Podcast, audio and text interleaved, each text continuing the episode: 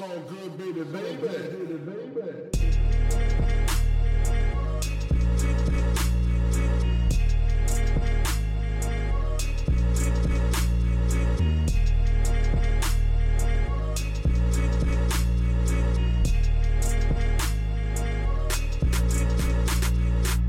Hallo zusammen, mein Name ist Jan Wehn und ihr hört eine neue Folge vom All Good Podcast. Für diese Ausgabe habe ich mich mit Basassian unterhalten. Den werden die meisten von euch wahrscheinlich als denjenigen kennen, der Haftbefehl seinen Signature Sound gegeben hat.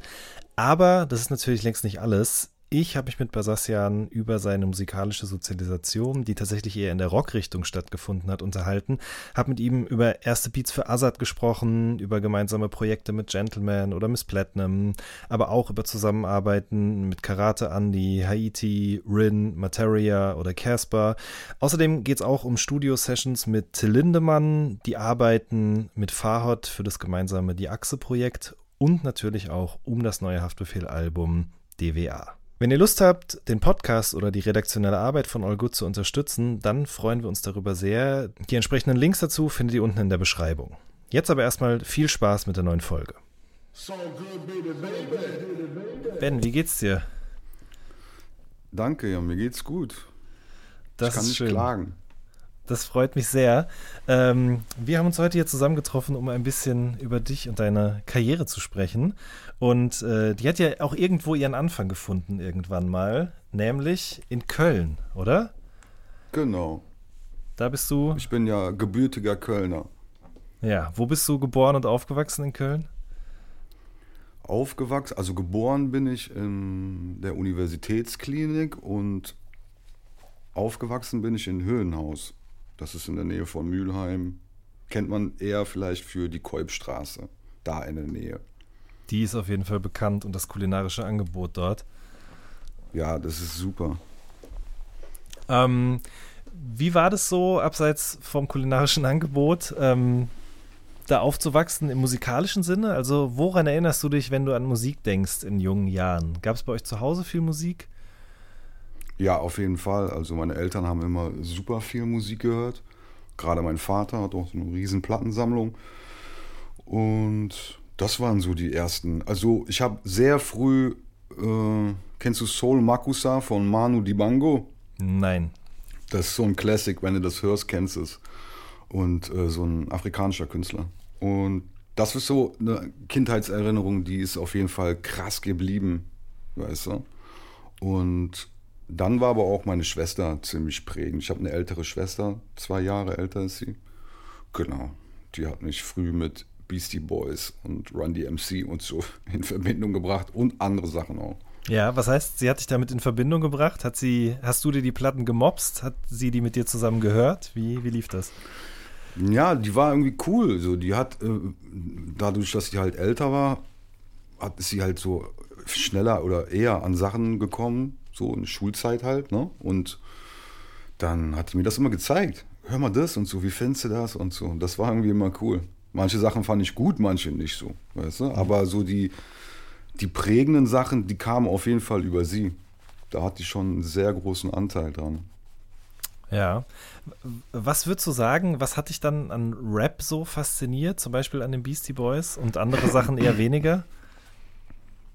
Also bei Beastie Boys fand ich irgendwie cool, dass die auch so, die sind, kommen ja eigentlich aus einer anderen Ecke, die haben ja früher eine Punkband gehabt und so Hardcore New York. Und äh, das fand ich denen immer cool, dass sie so sehr, ja, so offen waren für Sachen so, weißt du? Also ich habe auch, äh, klar, hat sie mir auch so Run DMC und Tone Lock und so Funky Cold Medina und so, so Sachen halt. Das fand ich auch irgendwie ganz cool, aber so richtig äh, kam das erst später, dass ich mich so für Hip-Hop und Rap-Mucke und Rapper allgemein so interessiert habe, weißt du? Ich bin so ein bisschen mit so, also sie hat mir auch Bad Brains zum Beispiel gezeigt, so bis heute eigentlich immer noch meine Lieblingsband, so, so das ist so Punkband aus äh, USA. Genau, und äh, so Hip-Hop kam später eigentlich so richtig, dass ich mir das so selber reingezogen habe. Und weißt du? Mhm. Ähm, Genau. Bad Brains waren dann auch der Grund für dich zu sagen, ich nehme jetzt mal eine Gitarre in die Hand, oder? Ja, sowohl als auch, aber eigentlich war das durch meinen damaligen besten Freund. So mein Freund, mein Vater wollte immer, dass ich ein Instrument lerne und hatte halt immer so, so seitdem ich denken kann, immer so, du musst ein Instrument lernen und so. Und mich hat's halt irgendwie nie gejuckt. Und irgendwann hat mein damaliger bester Freund ähm, angefangen, Gitarre zu spielen. Und einen Tag später wollte ich auch Gitarre spielen. so, ne? das ist irgendwie, genau, so ist das gekommen. Nee, aber Bad Brains, ähm, das war jetzt nicht so dass es so jetzt war wegen denen, weißt du? Ich, dass ich irgendwie selber Musik machen wollte oder so. Ich habe auch nie, wenn man, also jetzt habe Gitarre angefangen zu spielen, ne, mit 13, glaube ich, oder 12. Und oft ist ja so, dass wenn du Unterricht hast, dass die, die Lehrer mit dir so Songs raushören oder nachspielen von Bands, die du cool findest, damit das irgendwie so lernst und so. Das fand ich immer schon scheiße, ehrlich gesagt. Ich, ja, weil ich irgendwie wollte immer schon so, ich will meine eigenen Sachen spielen. Ich will jetzt nicht Metallica lernen oder äh, Bad Brains, sowieso gar nicht. Also ich kann ehrlich gesagt bis heute keinen Song von Bad Brains auf Gitarre spielen. Weil ich das nicht angetastet habe. Das war so, okay, das sind die, ich will gar nicht wissen, wie das gespielt wird. Ich will es nur hören. Weißt du? So, mhm. Das war, wenn ich so drüber nachdenke, eigentlich total verrückt, aber ist so, wirklich. Also, Genau. Warum war dir das so heilig, was die gemacht haben? Ich meine, du erwähnst sie ja eigentlich auch in fast jedem Interview, weil es natürlich auch Immer. um deine musikalische Sozialisation geht. Äh, du hast auf Instagram auch schon mal Fotos von Plattencovern gepostet und so. Was, warum die Bad Brains? Was, was hat dich damals so daran fasziniert oder dich auch sagen lassen, ich spiele das jetzt nicht, ich höre das nur? Ja, die sind halt so, erstmal sind die, stechen die natürlich komplett raus aus dieser Zeit, weil es einfach viel schwarze Afroamerikaner sind, waren.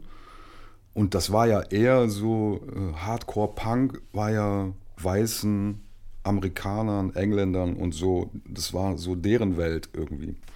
Das alleine fand ich schon irgendwie krass, als ich die das erste Mal gehört habe und dann so das Cover gesehen habe damals und war so, okay, krass, das sind so, die sehen ganz anders aus als alle anderen und so, die ich irgendwie gehört habe und die haben so lange Dreadlocks und so.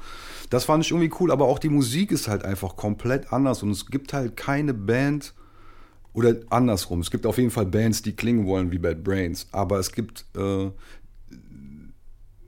also die haben das nicht irgendwo nachgemacht. So. Die waren halt so original in dem, was die gemacht haben. Das hat mich immer schon so irgendwie fasziniert, weißt du? Mhm. So und ähm, genau, das ist halt jetzt im Endeffekt auch so. Ich liebe halt Musik, die nicht irgendwie versucht, irgendwas nachzumachen, so. Weißt du? Und finde ich auch irgendwie, auch bei meiner eigenen Musik, so, weiß, ich schreibe mir das jetzt nicht an die Wand und gucke das jeden Tag an, klingt nicht wie jemand anderes, aber weißt du, wenn es gibt ja viele Leute, die krass Musik machen können und auch jetzt, wenn du guckst, so mein Job, Beats bauen, Produzent sein von Musik im Allgemeinen und so, die aber so abkupfernd das irgendwie machen, weißt du? Und die sind handwerklich aber voll gut, so, die könnten ja auch voll krasse eigene Musik machen, aber es klingt halt einfach wie was es halt schon gibt. Und das fand ich irgendwie immer schon nicht so geil. Weißt du? Mhm. War das dann auch schon ein Ansatz, den du mit deiner ersten eigenen Band verfolgt hast? Eigenklingen? Ja, das war so eine Schülerband. Also da würde ich jetzt nicht sagen, wir waren jetzt die Vorreiter. So, weißt du, wir, ja, nee also das kam auch ein bisschen später, so mehr dieser wirkliche Gedanke, auch dass man auch darüber nachdenkt, ey, warum klingen die denn so? Das gibt's doch schon und so, weißt du, dass man versucht, sich davon so ein bisschen fernzuhalten. So. Nein, das war so Schülerbandmäßig. Das, da kann ich jetzt auch nicht sagen, dass es so der, der geilste Scheiß war. weißt du? Mhm. So, und diese, war, diese Schülerband hat sich dann irgendwann aber aufgelöst. Ne? Und ja. das war dann der Auslöser für dich zu sagen, ich brauche neue Bandmitglieder. Aber die gab es nicht. Genau. Ja, ich denke mal so wie bei vielen Leuten. Ne? Dann auf einmal stehst du da und willst aber Musik machen, aber hast nicht so die Leute direkt, mit denen du das machst und so. Und dann ist halt erstmal so, ja, okay, fuck, was mache ich denn jetzt und so. Und ähm, genau, dann hatte ich irgendwann einen Ferienjob, dann habe ich mir meine erste MPC gekauft. Und also ich bin einmal im Music Store, den gibt es leider nicht mehr, den Laden. Das ist so wie Music Store oder Thomann als Geschäft in Köln. bin ich mal da reingelaufen und habe mit einem Typ, der da gearbeitet hat, der auch voll cool war und mir alles erklärt hat, so, dem habe ich halt erklärt, was ich machen will und oder was meine Situation ist und der hat mir dann so ein paar Sachen einfach gesagt, okay, ich würde an deiner Stelle das kaufen und das kaufen und das und dann kannst du das bei dir zu Hause alleine machen, weißt du? So. Genau. Und dann hast du den MPC gekauft und einen Computer noch dazu. Genau. Ich, also und ich würde jetzt mal sagen, von, von einer Gitarre oder einer Band, in der du Gitarre gespielt hast, hin zu, ich habe jetzt einen MPC und einen Computer zu Hause, das, ist ja schon das eine und das andere Ende. Also sprich Rock und Rap irgendwie. Äh, wie, wie kam das dann zusammen? Oder wie hat sich, sagen wir mal, diese Hardware, die du da stehen hattest, dann auch auf dein Musikmachen ausgewirkt? Naja, ich meine, total. Letztendlich bist du ja, wenn, also jetzt mit in dieser Band, die ich damals hatte, da, da war, das gab es noch nicht in meiner Welt, so dieses, okay, man nimmt das irgendwie auf oder man kann auch einen Drumbeat-Loop programmieren und den, weißt du, so, und Sampler, da gab es das irgendwie alles nicht. Das war auf jeden Fall so erstmal, okay, krass, was, was mache ich jetzt damit? Okay, damit kann ich so Schlagzeug machen und damit kann ich das dann aufnehmen und dann kann ich da drauf Gitarre spielen oder dann kann ich da irgendwas drauf machen. Das äh, war ja auch ein bisschen eine andere Zeit, weißt du, da war es jetzt nicht mit irgendwie Tutorials angucken und dass du einfach sofort alles dir erklären lassen kannst. So. Es war einfach eine andere Zeit. Ich sage jetzt auch nicht, ist jetzt besser, schlechter ich bin auch nicht so dieser Typ, der immer sagt, früher war alles besser. Es war halt anders so. Da war halt nicht mit YouTube-Tutorials angucken.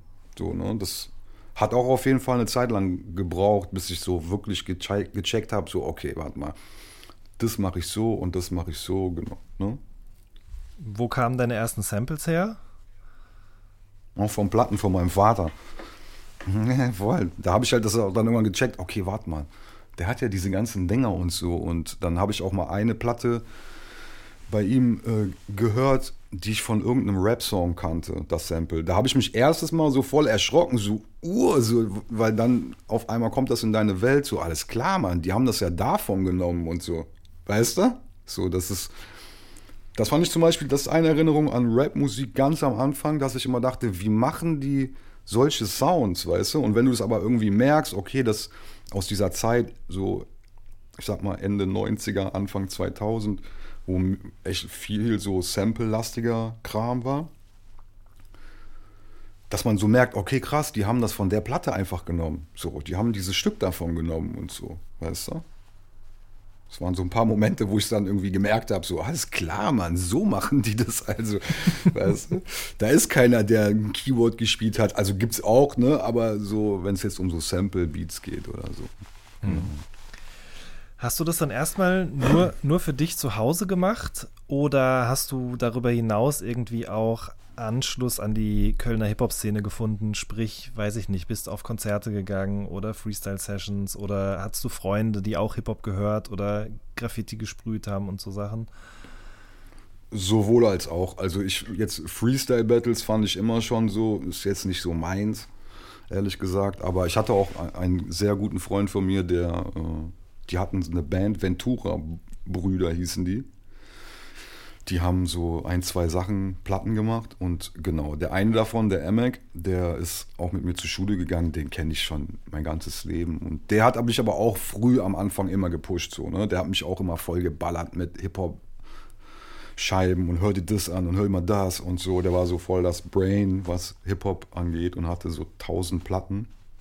Genau, also das hat auch so ein bisschen so den Einstieg gegeben, weißt du. War einer von den beiden auch derjenige, der das Azad-Feature angefragt hat? Ja, genau, das war der andere, sein Kumpel, der Axel.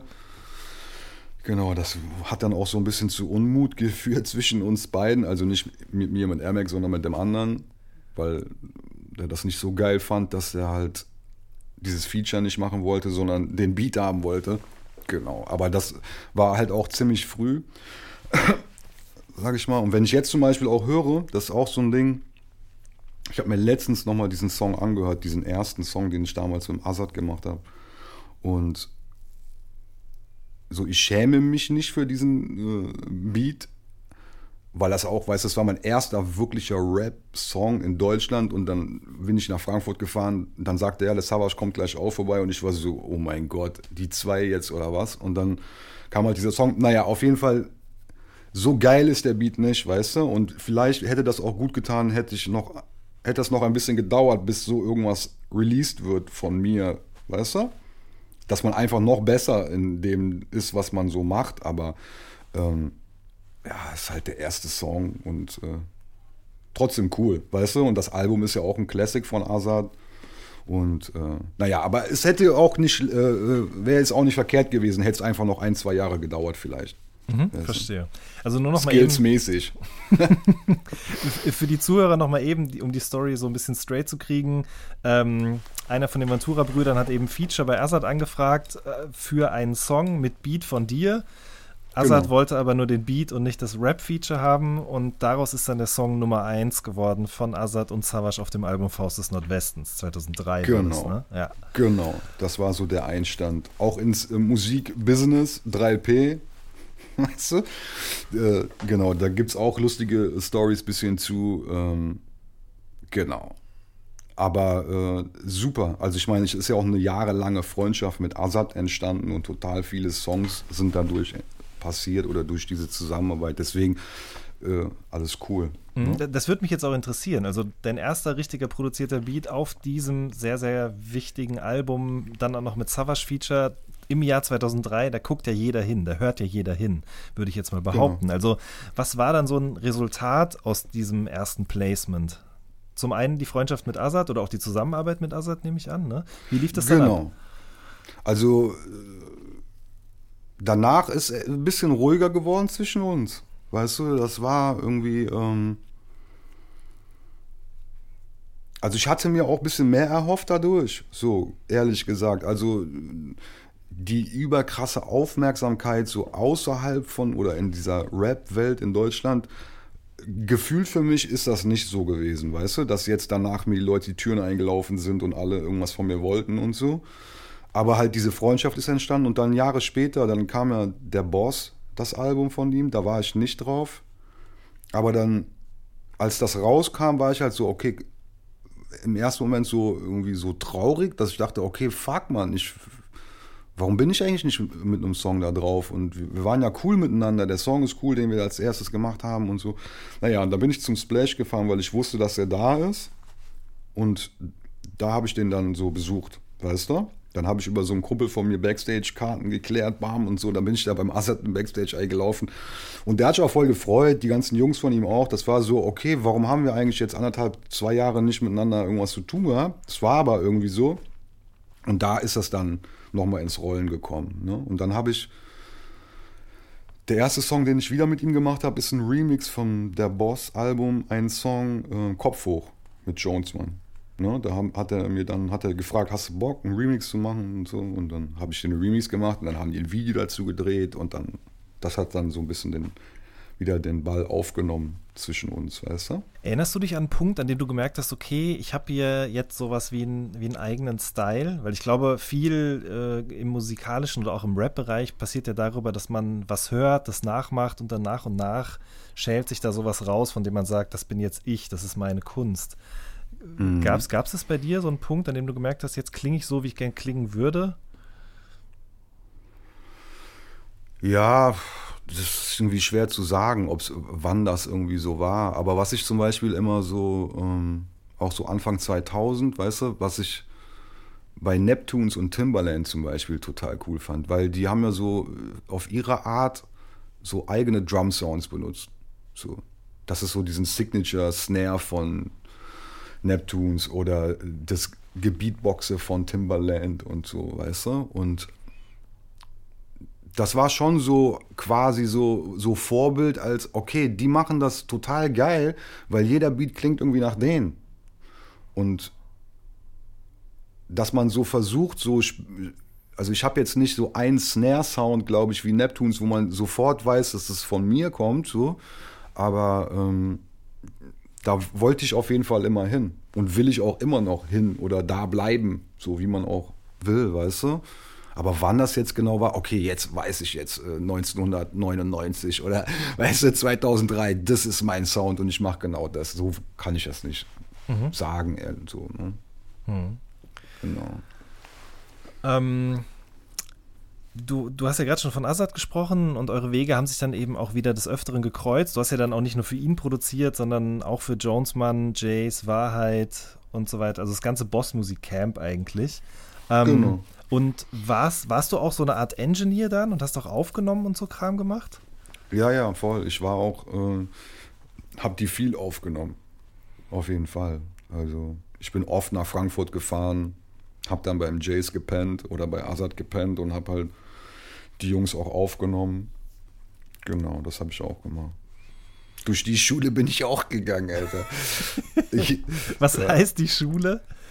Nein, also ich sag mal so, so Aufnahmeingenieur Dulli zu sein, ist auch irgendwie, glaube ich, am Anfang total cool. Also ich fand das auch irgendwie super. Aber irgendwann nervt das halt auch, finde ich, weißt du? Also von Songs von mir, am liebsten nehme ich die Vocals auch selber auf. Weißt du? Aber ich habe jetzt keinen Bock irgendwie für Kohle die ganze Zeit tagelang irgendwelche Sachen aufzunehmen. Also wie gesagt, für meine eigene Musik mit Leuten, die ich mache, das mache ich gerne aufnehmen. Aber so wie es da war, weißt du, da waren auch Beats von anderen Leuten. Und das war halt auch mein Job, da einfach dann Vocals aufzunehmen. Aber wie gesagt, irgendwann nervt das halt auch, finde ich. Mhm. Weißt du? Wenn du so zurückdenkst an diese Zeit, also wir sprechen jetzt ja so 2,6 bis 2,8 wahrscheinlich, ähm, in, in was für einem in was für einem Zustand war deutscher Rap zu der Zeit? Also Anfang der 2000er war ja so ein absoluter Peak, egal ob du jetzt über Savage oder Azad sprichst, aber genauso auch Agro, was langsam hochkam. Aber so 2,7, 2,8 würde ich sagen, wurde das langsam irgendwie weniger das Interesse. Es gab immer noch Künstler, die viel verkauft haben. Du hast ja auch für Bushido Sachen gemacht zum Beispiel oder Babasat. Mhm. Aber das war, hat sich das anders angefühlt als Anfang der 2000er, als du da so in, ins Game gekommen bist? Ja, so ein bisschen schon. Also ich habe so, wenn ich jetzt so zurückdenke, ein bisschen das Gefühl, dass so um die 2000er rum du jetzt auch nicht der überfähigste Typ gewesen sein musst, um irgendwie wahrgenommen zu werden oder auch so ein bisschen Erfolg zu haben. Und dass das dann äh, später einfach so weniger war. So, so hat sich das auf jeden Fall angefühlt. Und ich fand so 2007, 2008 auch nicht so geil, ehrlich gesagt. Also da ging das ja, also ne, das war auch so viel mit äh, so Downloads von Platten und ähm, also so illegale Downloads, ne, dass, dass einfach so die, äh, dieses Musikindustrie, wie es mal war, ein bisschen kaputt gegangen ist. Und es haben auch da viele Leute aufgehört, einfach, weil dann auf, die Leute dann auch weniger Geld verdient haben, einfach, weißt du? Also das, da gibt es auch Leute, die ich kenne, die in meinen Augen mega talentiert waren, aber dann irgendwie so Panik bekommen haben. Und ich bin aber super froh, dass ich da irgendwie die Jahre so durchgezogen habe, dass es so, dass ich halt jetzt immer noch irgendwie Sachen mache, weißt du? Genau, also fand nicht so geile Zeit, diese 2, 6, 7, 8 fand ich nicht so gut. Mhm. Also. Aber du konntest schon von der Musik leben zu der Zeit. Ja, klar, also manchmal mehr schlecht als recht so, aber äh, ich habe wenig Jobs in meinem Leben gehabt, so abseits von Musik, weißt du? Also wie gesagt, es gab auch echt bestimmt Jahre so, wo ich wenig Geld verdient habe und dann wieder mehr und genau, also so ein bisschen Ups und Downs die ganze Zeit. Du hast die Geschichte nun schon oft erzählt, mhm. aber vielleicht kannst du noch mal der Vollständigkeit halber hier kurz wiedergeben, wie Haftbefehl und du euch überhaupt kennengelernt habt und dann auch an Aslak Stereotyp 2 gearbeitet habt. Also der, äh, wie bekannt ist, der Jones hat den ja irgendwie so entdeckt, wenn man so will. Und der hatte dann, also Jonesmann, und der hatte mich irgendwann angerufen und meinte so, hey, ich habe diesen Typ, der heißt Haftbefehl und der ist übertrieben guter Rapper und äh, schick mir doch Beats dafür, wäre geil. Dann habe ich auch Beats geschickt und so und dann, ähm, aber ich wusste gar nicht, wie der aussieht, wer ist der Typ oder irgendwas. Und, Hattest ähm, du denn zu dem ähm, Zeitpunkt schon Sachen gehört von ihm dann? Nee, nee, erst also okay. später war das. Nee, nee, genau. Da habe ich einfach dem Jones so vertraut, sage ich jetzt mal, und auch weil er ein Kumpel war und genau. Und dann ähm, habe ich den irgendwann mal auf einem Konzert. Es gab immer in Köln-Bonn oder in Bonn äh, so ein Open-Air-Festival, was umsonst war. Die Rheinkultur. Genau, die Rheinkultur. Da ist der Jones und der Olli aufgetreten. Und irgendwann hat der Jones dann halt den Haftbefehl auf die Bühne geholt und dann steht da halt dieser Riesentyp.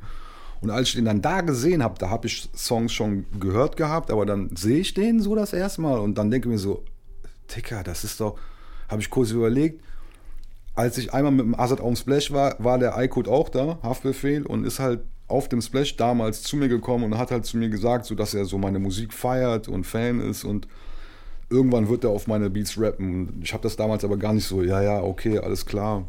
Und äh, dann war der auch wieder weg. Auf jeden Fall tritt er auf, auf der Rheinkultur, steht auf einmal der Typ da und dieser Kreis schließt sich so. Und ich habe mir so, Alter, das ist ja echt der Typ. Das war irgendwie verrückt. so äh, kam das so, weißt du? Und genau, Aslak Stereotyp, äh, super Platte. Genau. Hast du zu dem Album dann einfach nur Beats beigesteuert oder warst du dann auch dabei, als iCode auf deine Beats aufgenommen hat? Wie lief das ab damals? Nee, gar nicht. Ich habe nur Beats geschickt und habe die Vocals zurückgeschickt bekommen und habe dann die Songs fertig gemacht. Genau. Nee, nee, also da war gar nicht großartig mit Zusammenarbeit, so wie man das vielleicht jetzt bei dem letzten Album gemacht hat oder auch bei Russisch Roulette oder so. Aber nee, das war nur Schickerei. Aber wie hat sich das angefühlt, was, was der mit deinen Beats gemacht hat? Weil es war, egal was man von Haftbefehl hält, einfach schon was Besonderes und sehr, sehr anders als das, was man bis dahin irgendwie kannte. Wie hat sich das für dich angefühlt, der ja auch schon andere Rapper auf seinen Produktionen gehört hat bis zu dem Zeitpunkt? Ja, also mega gut. Ich war wirklich von äh, Tag 1 Fan von dem äh, Jungen und ähm, es hat sich schon so angefühlt, okay, das ist jetzt anders als alles andere, weißt du? Und das ist halt auch so ein, so ein wie wir am Anfang gesprochen haben, einfach so, ähm, deswegen feiere ich den halt auch, weil das irgendwie so anders als alles andere ist. Selbst wenn du auch irgendwie hörst, okay, der hat krass Biggie gepumpt in seiner Jugend oder der ist äh, Fan von Buba gewesen oder so. Trotzdem war das einfach so ganz eigen auf seine Art, weißt du? Und ähm, ich, wie gesagt, Fan seit Tag 1 und nach wie vor auch in meinen Augen einfach der geilste Typ, was rapmäßig in Deutschland passiert. Es gibt bestimmt andere Rapper, die krasser Rap rappen können und äh, technikmäßig total krasser sind und bla bla, aber für mich ist der einfach der, äh, der Baba. Zu dem Zeitpunkt warst du noch Benny Blanco. Äh, Ja. Und ich glaube, irgendwann um den Dreh rum hast du dich dann aber umbenannt, ne? Ja, weiß ich gar nicht, ob das da war. Aber ja, ich meine, Benny Blanco, das kam von damals, äh, von, von Emek, meinem äh, guten Freund von damals. Sein großer Bruder hat halt irgendwann mich gesehen und ich hatte früher mal eine Zeit lang so ganz dünnen Schnäuzer. Weißt du, so wie der Benny Blanco in dem Film, Carlitos Way. Und hat er zu mir gesagt, so, Decker, du siehst aus wie Benny Blanco aus der Bronx und so. Und dann war das irgendwie einfach da, Jugendsünde, der Name. Ich war nie richtig Fan davon, ehrlich gesagt, aber es war halt einfach da dann. Und irgendwann habe ich von der GEMA eine, äh, eine Anfrage bekommen, ob California Girls von äh, Katy Perry mein Song ist. Da habe ich kurz überlegt. Ob du Ja sagen sollst? So, ja, ja, voll, aber das, also das ist ja eh Quatsch, weil das sowieso irgendwann äh, äh, auffallen Klar. würde. Aber, aber da war halt auch so, okay, das finde ich jetzt richtig äh, scheiße irgendwie. Mhm. Außerdem heißt der Typ wirklich, glaube ich, so, dieser USA-Producer. Und da ich das dann doch eh nicht wirklich mochte und dann halt überlegt und dann so nenne ich mich halt so, wie ich halt heiße, ist halt mein Nachname Basasian. Ne, Das auch an dieser Stelle. Alle sagen immer Basasian. Ich weiß überhaupt nicht, wo das herkommt, warum alle Deutschen immer so dieses ins Englische ziehen, so. Dass sogar mein Sohn zu mir kommt und sagt so, Papa, wieso sagen die das immer so komisch und so? Weißt du? Du musst das mal irgendwann so richtig stellen. Okay, ich stelle das hiermit äh, klar. Das heißt Basasian, nicht Basasian und so. Ne? Und genau, da habe ich einfach meinen Namen äh, genommen und äh, so, weißt du. Am Anfang noch mit Sonderzeichen, ne? Mit dem, mit dem Dreieck auch drin. Ja, voll. Ich finde die Schreibweise auch immer noch irgendwie ganz geil, aber mir haben so viele Leute gesagt, man checkt das nicht und äh, ab, ich glaube, es steht auch noch, ich glaube bei Twitter zum Beispiel steht das noch in meinem Profil oder so, aber ich finde die Schreibweise irgendwie ganz gut, aber ist auch nur eine Schreibweise, weißt du? Wichtiger ist die Musik, die am Ende dabei rauskommt. Ja, genau. Genau. Wie kam das zur Zusammenarbeit mit Gentleman für das Album Diversity? Mm, Sein Management und sein Booker waren im Büro neben meinem alten Studio. Und seinen Booker kenne ich äh, schon viel länger, aber dann hat man sich halt so kennengelernt. Und dann, da war immer ein Typ auch in einem anderen Raum in diesem Komplex, der so der Filmer und Videotyp von Gentleman war, der ihn immer so begleitet hat. Mit dem habe ich halt voll viel abgehangen und irgendwann hat der zu mir gesagt, so, ey, und da war noch CD-Brennen angesagt zu der Zeit. Er hatte gesagt, ey, ich fahre nachher dahin, du brennst mir jetzt deine fünf geilsten Beats auf CD, ich zeig die dem nachher. Ich kannte den äh, Tillmann, also den Gentleman, aber auch so vom Sehen schon, aber für mich war irgendwie, ich war da in dieser Rap-Welt, da war für mich auch nicht so, okay, ich muss unbedingt mit diesem Typen jetzt Musik machen und so. Das ist so ein bisschen so entstanden, einfach weil man so halt beieinander ist, irgendwie räumlich, weißt du? Aber er ist auch ein guter Freund von mir geworden. Und auch wenn wir jetzt nicht mehr wirklich Sachen miteinander machen, aber genau, so ist das entstanden. War das nicht ein komplett anderes Arbeiten als vorher? Also du kommst von Bossmusik, Bushido, äh, was weiß ich nicht noch alles, äh, hin zu einem Reggae-Künstler, der vor allen Dingen auf dem Album, so habe ich es immer so ein bisschen wahrgenommen, auch tatsächlich noch mehr in die Pop-Richtung gegangen ist. Auch gar nicht im negativen Sinne, sondern der mhm. Sound ist einfach noch so ein bisschen massenkompatibler oder zugänglicher geworden. Ähm, Stelle ich mir erstmal als Aufgabe krass schwierig vor. Oder war das für dich eine Herausforderung? Eher das Zweite. Also ich habe ja auch, die meisten Leute picken halt dann eher so die Banger, so früher wie heute auch. Aber ich habe auch viel einfach ruhigere Musik gemacht. So, ne? Und ähm, also es war jetzt nicht so ein krasser Move für mich, okay, ich muss mich jetzt komplett um 180 Grad drehen, damit irgendwie meine Sachen zu ihm passen.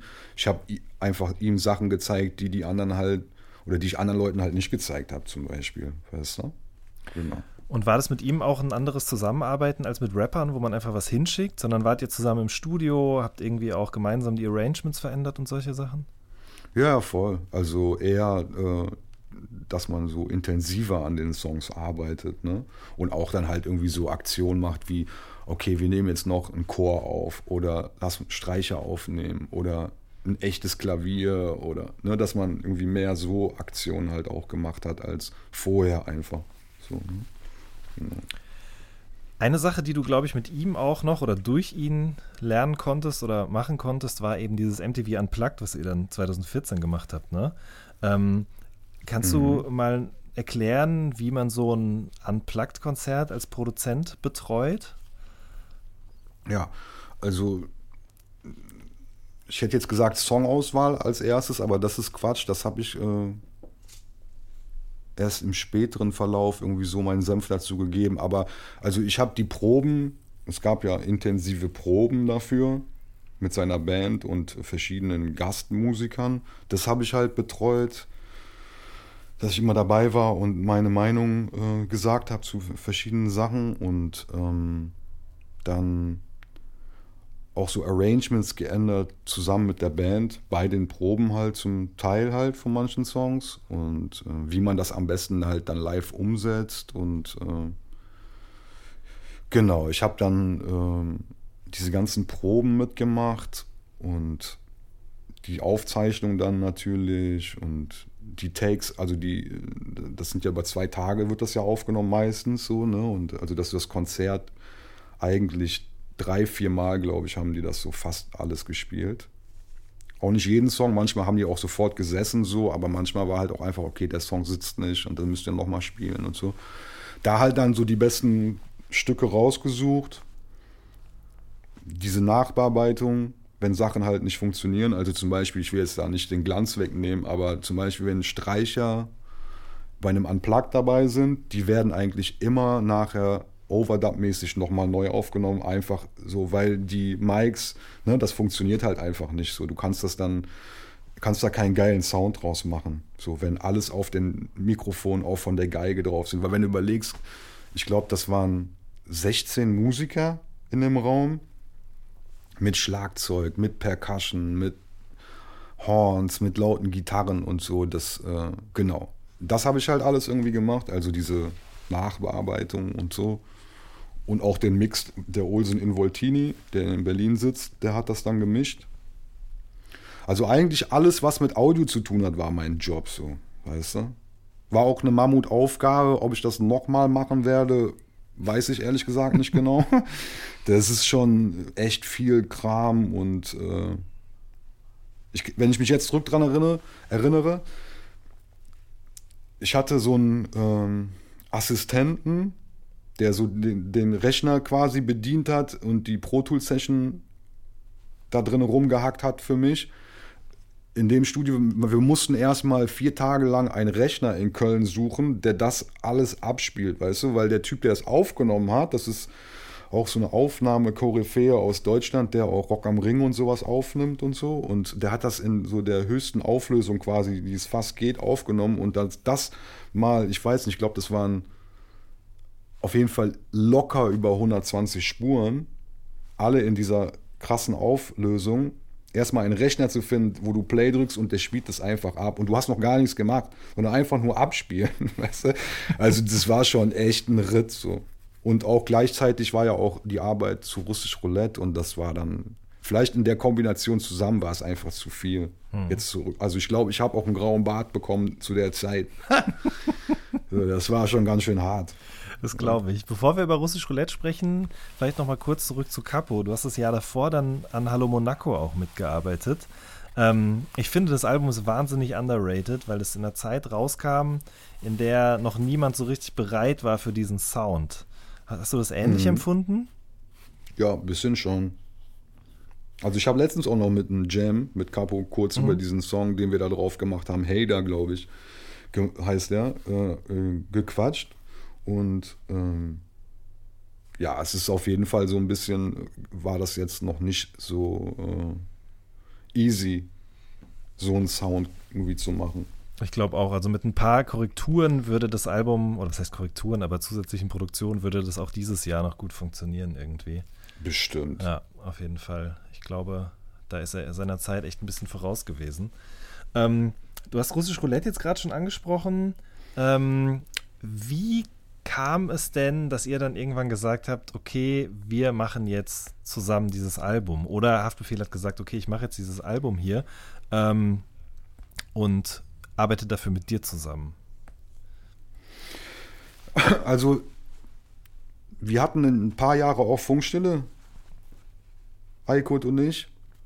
Das ist irgendwie Leuten im Hintergrund, Management und so geschuldet, was aber letztendlich jetzt äh, so zurück betrachtet auch totaler Quatsch irgendwie war dass ich beleidigt war oder sauer oder der angepisst war oder so. Auf jeden Fall haben wir so ein paar Jahre nichts miteinander zu tun gehabt und das Album, wo äh, Chabos drauf ist, da bin ich nicht dabei gewesen. Genau, also du hast bei Kanakisch mitgearbeitet, bei Blockplatin dann aber nicht. Genau, bei Blockplatin war ich nicht dabei. Das war, glaube ich, das Königsallee. War so die Zeit, genau, das war so ein bisschen die Zeit, wo ich halt mit den Jungs keinen Kontakt hatte. Und irgendwann, während ähm, dieser Vorbereitung für MTV Unplugged, Proben in Berlin, habe ich einen Anruf von seinem Manager damals bekommen. Und so, ey, der Aykut wird sich sehr freuen, so, wir machen jetzt ein neues Album und wir sind auch bald in Köln und lass doch treffen und so. Und dann habe ich auch nur so ganz kurz überlegt. So, habe ich da jetzt Bock drauf oder nicht? Und das war dann so, doch, auf jeden Fall, lass uns treffen. Genau, und dann, er wollte einfach, er hatte damals dann bei diesem Treffen in Köln gesagt, so, ey, ich will, dass du so 80 Prozent von der Platte machst, machst du das? Dann haben wir uns doch auf die Hand gegeben und das war es dann. Und so ist das dann auch passiert, weißt du? Dann hat er zwischenzeitlich sein Management gewechselt, aber es ist halt trotzdem dabei geblieben und dann kam auch der Deal mit Universal zustande und ähm, genau. Gab es von Anfang an irgendeine Soundvision, die er hatte, die du hattest, die ihr gemeinsam hattet? Oder hat er gesagt, das muss so und so klingen? Nee, irgendwie nicht. Also wir haben uns ein paar Mal vor, im Vorfeld getroffen und Mucke gehört und geredet und so. Und ich habe dann, während ich halt äh, bis äh, zwölf im Studio war und MTV am Plug geschnitten habe, nach Hause gegangen und von ihm dann um halb zwei Uhr nachts eine äh, Nachricht bekommen, ey, ich brauche Beats. Dann habe ich noch nachts bis fünf Uhr morgens oder so Beats geschraubt. Also zum Beispiel der Beat, ich rolle mit meinem Besten, ist genau so ein Ding. Den habe ich original in 20 Minuten gebaut. Und das ist nachts entstanden, wo ich total zerstört von einem ganzen Tag Studio war, weißt du? So, und äh, ja. Also es gab nicht den großen Masterplan. Das wäre jetzt irgendwie eine Lüge zu sagen, ja, wir wollten, dass es genau so klingt und bla und so, weißt du. Und ich äh, war mir auch äh, nicht so sicher, als ich es dann weggeschickt habe, als es fertig war und ich so quasi auf so den Send-Knopf so äh, gedrückt habe, war ich jetzt auch nicht so, okay, das ist die geilste Platte, Mann und so, sondern ich war schon, okay, das ist geil, aber ich kann das nicht einschätzen. Man feiern die Leute das jetzt so sehr, wie sie es dann jetzt letztendlich getan haben? Oder, weißt du? Weil letztens kam die Frage einmal bei Instagram, hat mich einer gefragt, so, ey, war euch klar und so, ob das so ein Classic ist und so, wie es ist? Und dann war ich so, äh, nee, war mir überhaupt nicht klar. So. Mhm. Freue ich mich natürlich mega drüber, keine Frage. Ist auch für mich ein super, super wichtiges Album für mich jetzt persönlich und meine Musik und was dann danach halt alles passiert ist und so. Aber war mir jetzt nicht klar am Anfang. So, weißt du? Ich meine, du hast ja den direkten Vergleich. Auf der einen Seite Gentleman, riesengroße Popproduktion, sage ich mal, oder große Popproduktion. Und auf der anderen Seite dann eben Haftbefehl. Äh, wie, wie war die Zusammenarbeit mit ihm dann im Studio? Ja, zum Beispiel haben wir uns nur im Vorfeld äh, getroffen und zusammengesessen und so die Aufnahme, also die Songs aufgenommen von Russisch Roulette habe ich gar nicht gemacht. Das hat er im Studio in Frankfurt gemacht, weil ich aber auch da, auch wegen Familie und so, nicht da immer hinfahren konnte. Hat er das in einem anderen Studio aufgenommen und dann haben die mir halt einfach immer die Vocals geschickt. Weißt du?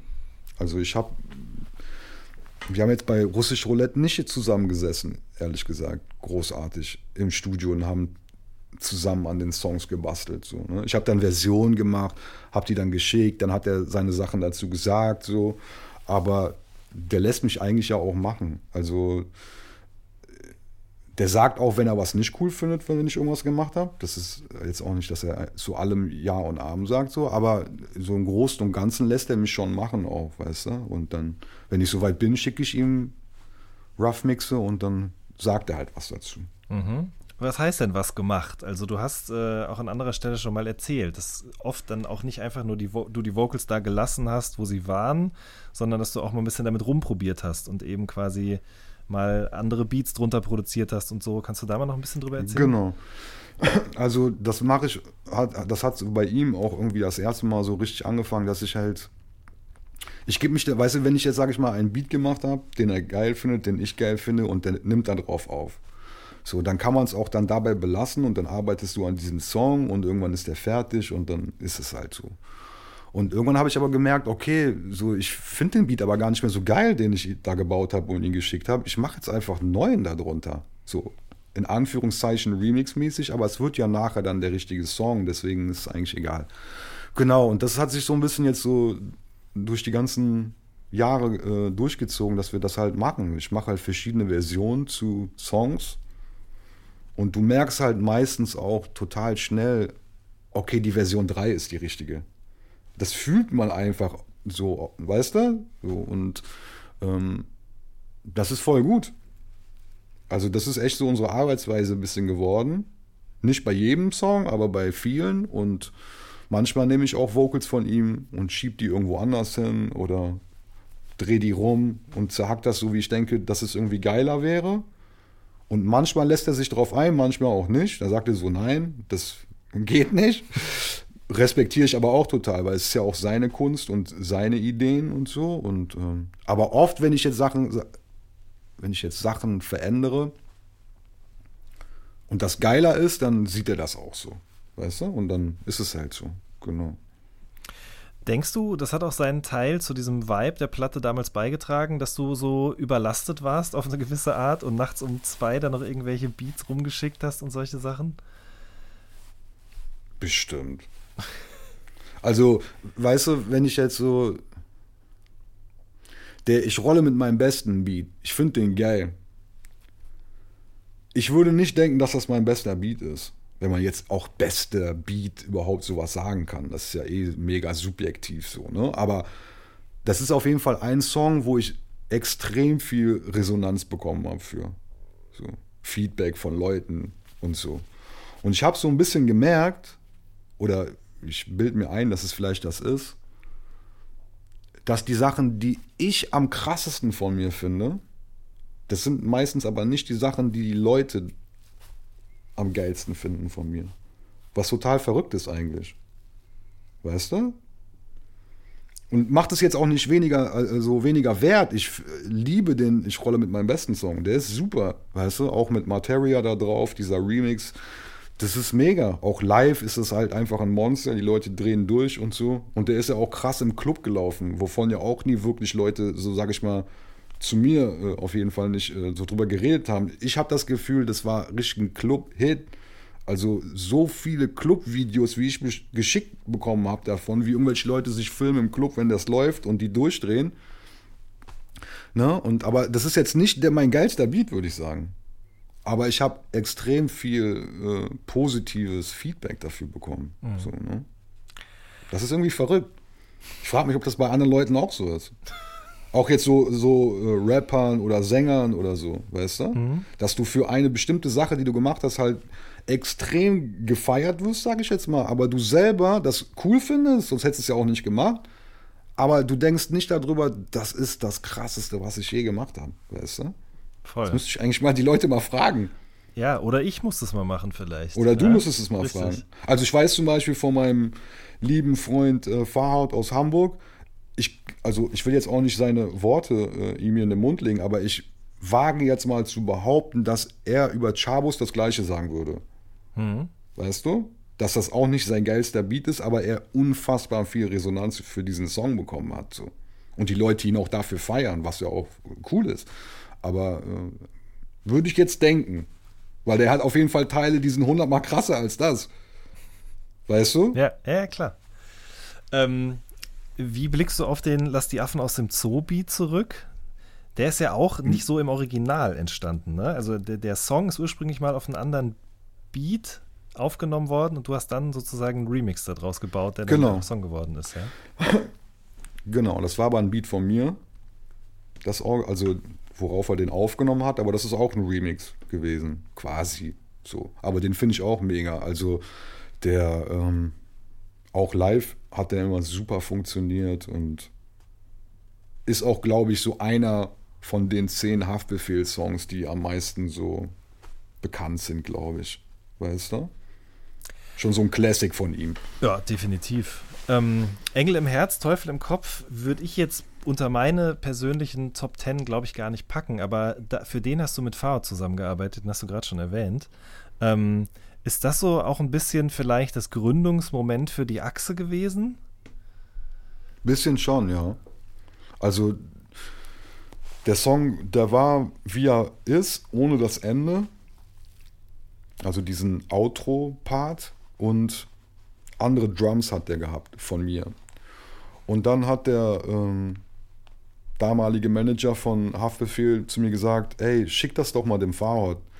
Und ich hatte Farhad auf eine andere Art und Weise ein paar Jahre vorher kennengelernt und wir mochten uns jetzt nicht so wirklich, wirklich bei dieser Begegnung damals.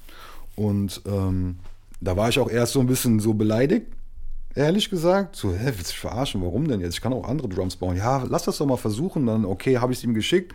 Der Farhad hat Drums gemacht zu Engel äh, im Herz, Teufel im Kopf. Das fanden wir alle aber nicht so cool. Dann habe ich andere Drums selber gebaut, die dann alle cool fanden. Und dann habe ich aber das dem Fahrrad nochmal geschickt und meinte so, ey, mach ein Outro noch dran. Und dann hat er dieses Klavier ausgepackt und dann habe ich da noch was drauf gemacht und so. Aber als er so dieses Klavier ausgepackt hat, war ich auch so, okay, das ist krass, Mann. Jetzt geht auf jeden Fall nochmal so eine ganz andere Tür auf und das hat den Song auch total aufgewertet, finde ich.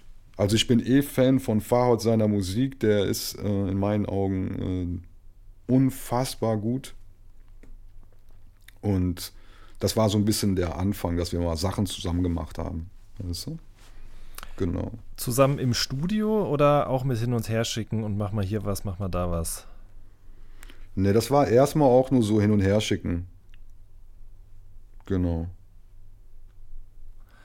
Wir haben später erst im Studio zusammen Sachen gemacht, ne?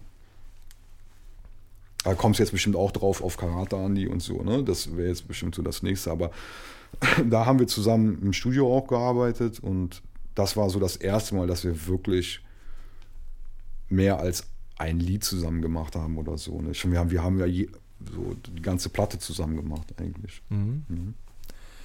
Äh, bevor wir über Karate Andi sprechen, aber noch ähm, vielleicht über unzensiert zum Beispiel. Inwie war das ein anderes Arbeiten dann als an Russisch Roulette, weil diese Platte sozusagen so einen großen Ruf mittlerweile hatte und ihr als Team auch irgendwie äh, diesen Ruf hattet, den dieses Album irgendwie bekommen hat? Ja, also ich war auf jeden Fall mehr in Frankfurt bei den Aufnahmen dabei zum Beispiel. Das war anders. Warum jetzt, weiß ich auch nicht. Ich bin halt dann einfach öfter da hingefahren zu dem. Aber ähm, genau, also es war schon so ein bisschen Druck, wenn ich so zurückdenke, wo ich jetzt auch gedacht habe, okay, wir haben jetzt so ein Ding gemacht, so was die Leute so krass feiern und das sagen darüber, was sie halt sagen. Und war jetzt auch nicht so einfach. So und äh, gefühlt für mich, also ich weiß es nicht, weißt du, manchmal ist auch so diese Selbstwahrnehmung von mir und so wie das halt auch aber draußen bei den Leuten ist, irgendwie eine andere. Gefühlt ist das für mich untergegangen. Unzensiert. Also so enttäuschend gelaufen. Bisschen. Aber Mit der Resonanz. Was? 069 ist auf jeden Fall einer der besten Haftbefehlssongs, würde ich sagen. Ja, das sagen dann die Leute immer, Digga. Das ist richtig verrückt, dass du das jetzt aussagst, aber das ist wirklich so. Ja, ja, letztens war das sogar noch so, hat das einer zu mir gesagt. So, weil ich auch, da haben wir über das Gleiche geredet und da habe ich auch gesagt, ey, für mich ist das irgendwie so untergegangen. Er so, ey, ne, genau was du gesagt hast, 069 ist doch einer seiner Songs und so. Genau, aber ähm, so gefühlt einfach ist es ähm, irgendwie ein bisschen untergegangen. Die, ich glaube, wenn das jetzt passieren würde, dieses, ey, morgen kommt mein Mixtape übrigens, so wie das da passiert ist, ne, auf diesem Soundclash hat er das ja dann verkündet, ähm, wäre das auch, glaube ich, eine andere Nummer. Ne, heute ist es ja voll der Standard, Mann, dass Leute sowas machen und äh, ne, Beyoncé macht das oder was weiß ich, alle so, die einen sagen, ey, mh, es gibt kein Album und dann zwei Tage später kommt dann doch die Platte und dieser Stunt wäre auf jeden Fall jetzt was anderes als zu äh, 2015 so, ne? Aber, aber wir haben auf jeden Fall enger zusammengearbeitet, wenn zurückzukommen auf deine Frage, äh, als bei Russisch Roulette. Wie hast du ihn so als Künstler im Studio wahrgenommen? Ist auch nicht so einfach. Der ist, also, der, weißt du, es gibt Leute, die machen irgendwie 50 Songs und picken sich 12 raus und machen daraus ein Album. Bei ihm ist so, okay, ich sag jetzt mal, was steht im Vertrag? Wie viel musst du abgeben für ein Album? 14 Stück? Okay, ich mach 14. Es gibt ein paar Songs, die auf der Halde liegen, so, aber es ist jetzt nicht so wie bei äh, anderen Leuten, weißt du, wo dann irgendwie noch 50 unveröffentlichte Songs in der Schublade liegen. Bei weitem haben wir das nicht. Das, das ist auf jeden Fall so. Also, der muss auch in Stimmung sein im Studio, dass der aufnimmt, weißt du? Also es gibt auch Tage, an denen man zwar im Studio ist, aber nicht aufgenommen wird. Zum Beispiel. Auf jeden Fall. Mhm. Da wird dann erstmal eingekauft im türkischen Supermarkt und dann telefoniert er mit seiner Mutter und dann fängt er an zu kochen. Das ist auch schon passiert. Und dann ist er, dann hat er gegessen und dann ist er äh, vollgemampft und dann hat er keinen Bock mehr, irgendwas zu machen. Und dann dauert es einen Tag. Und dann einen Tag später gab es auch alles schon. Aber du würdest schon sagen, das muss sein, ja? Ja. Also das habe ich auf jeden Fall auch äh, in den ganzen Jahren gemerkt, was ich früher auch nicht so für so wichtig erachtet habe oder da auch nicht so empathisch, sage ich jetzt mal, für war. So.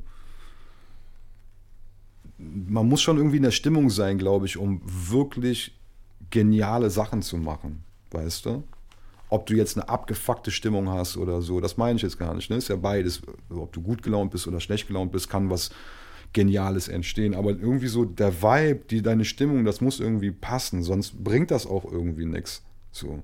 Also es gibt auch, auch echt Aufnahmen von zum Beispiel jetzt Aykut auch, wo der halt dann so, okay, wir müssen das heute machen, weil sonst ist es einfach zu spät. Und, wo du merkst, der macht das dann, aber wo ich dann gedacht habe, okay, das ist aber irgendwie nicht so geil. So, der hat es schon gut aufgenommen und gut gerappt und alles stimmt, aber irgendwas stimmt damit nicht so. Und dann ist es eigentlich so das Feeling einfach so. Der hat halt andere Sachen im Kopf gehabt oder weißt du?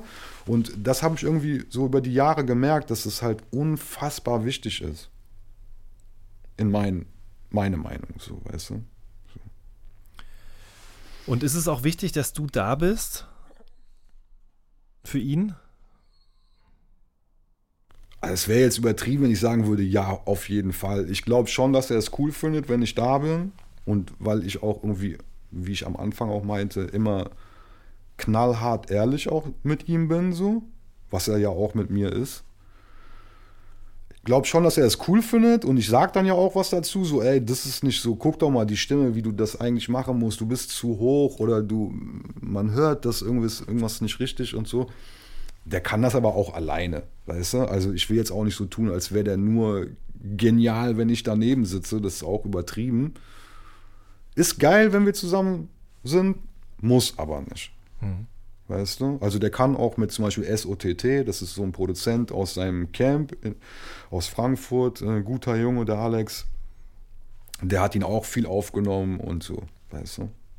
Ich gebe nur immer den, also wenn der woanders aufnimmt, ich sag aber immer, ey, schmeiß nichts weg. Jeden Schnipsel, den du aufnimmst mit dem, will ich haben. Weißt du, weil manchmal sind irgendwelche äh, oder irgendein Wort oder so, ich brauche alle Outtakes von dem Aykut immer. Das hat schon mein Leben gerettet. Weißt du? Das ist so, was ich dann sage, zum Beispiel, wenn ich nicht dabei bin. So. Weil oft sind ja Leute auch so, wenn jetzt ein Sänger oder ein Rapper sagt, nee, nee, der war nichts, der Take, dass Leute das sofort löschen. Das ist aber falsch, meiner Meinung nach. Weil das ist so subjektiv in dem Moment schnell entscheidet. Wart mal ab, Mann. Weißt du, vielleicht ist das eine Wort aus dem einen Take, den du jetzt für immer vernichtet hast, genau das Richtige gewesen. Weißt du? Verstehe. Ich liebe dieses Detailmäßige. Weißt du? Das heißt, es kann auch schon mal vorkommen, dass du einzelne Wörter in einem Part einfach nur austauschst. Ja, voll, wenn jetzt, genau.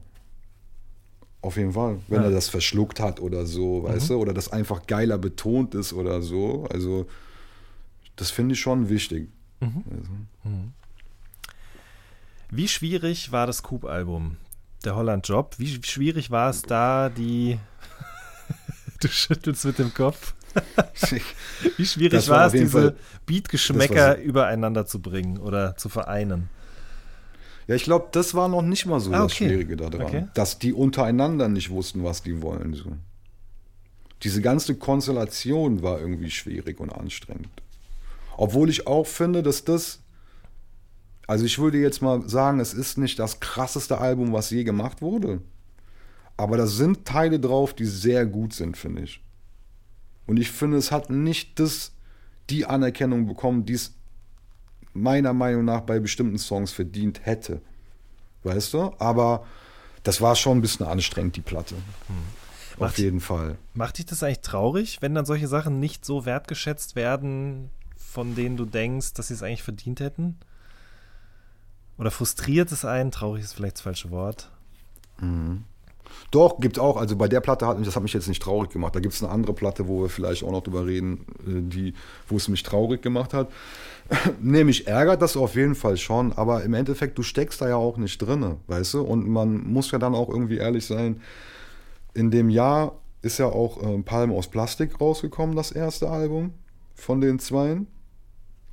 Und das war ja irgendwie dann so das Ding.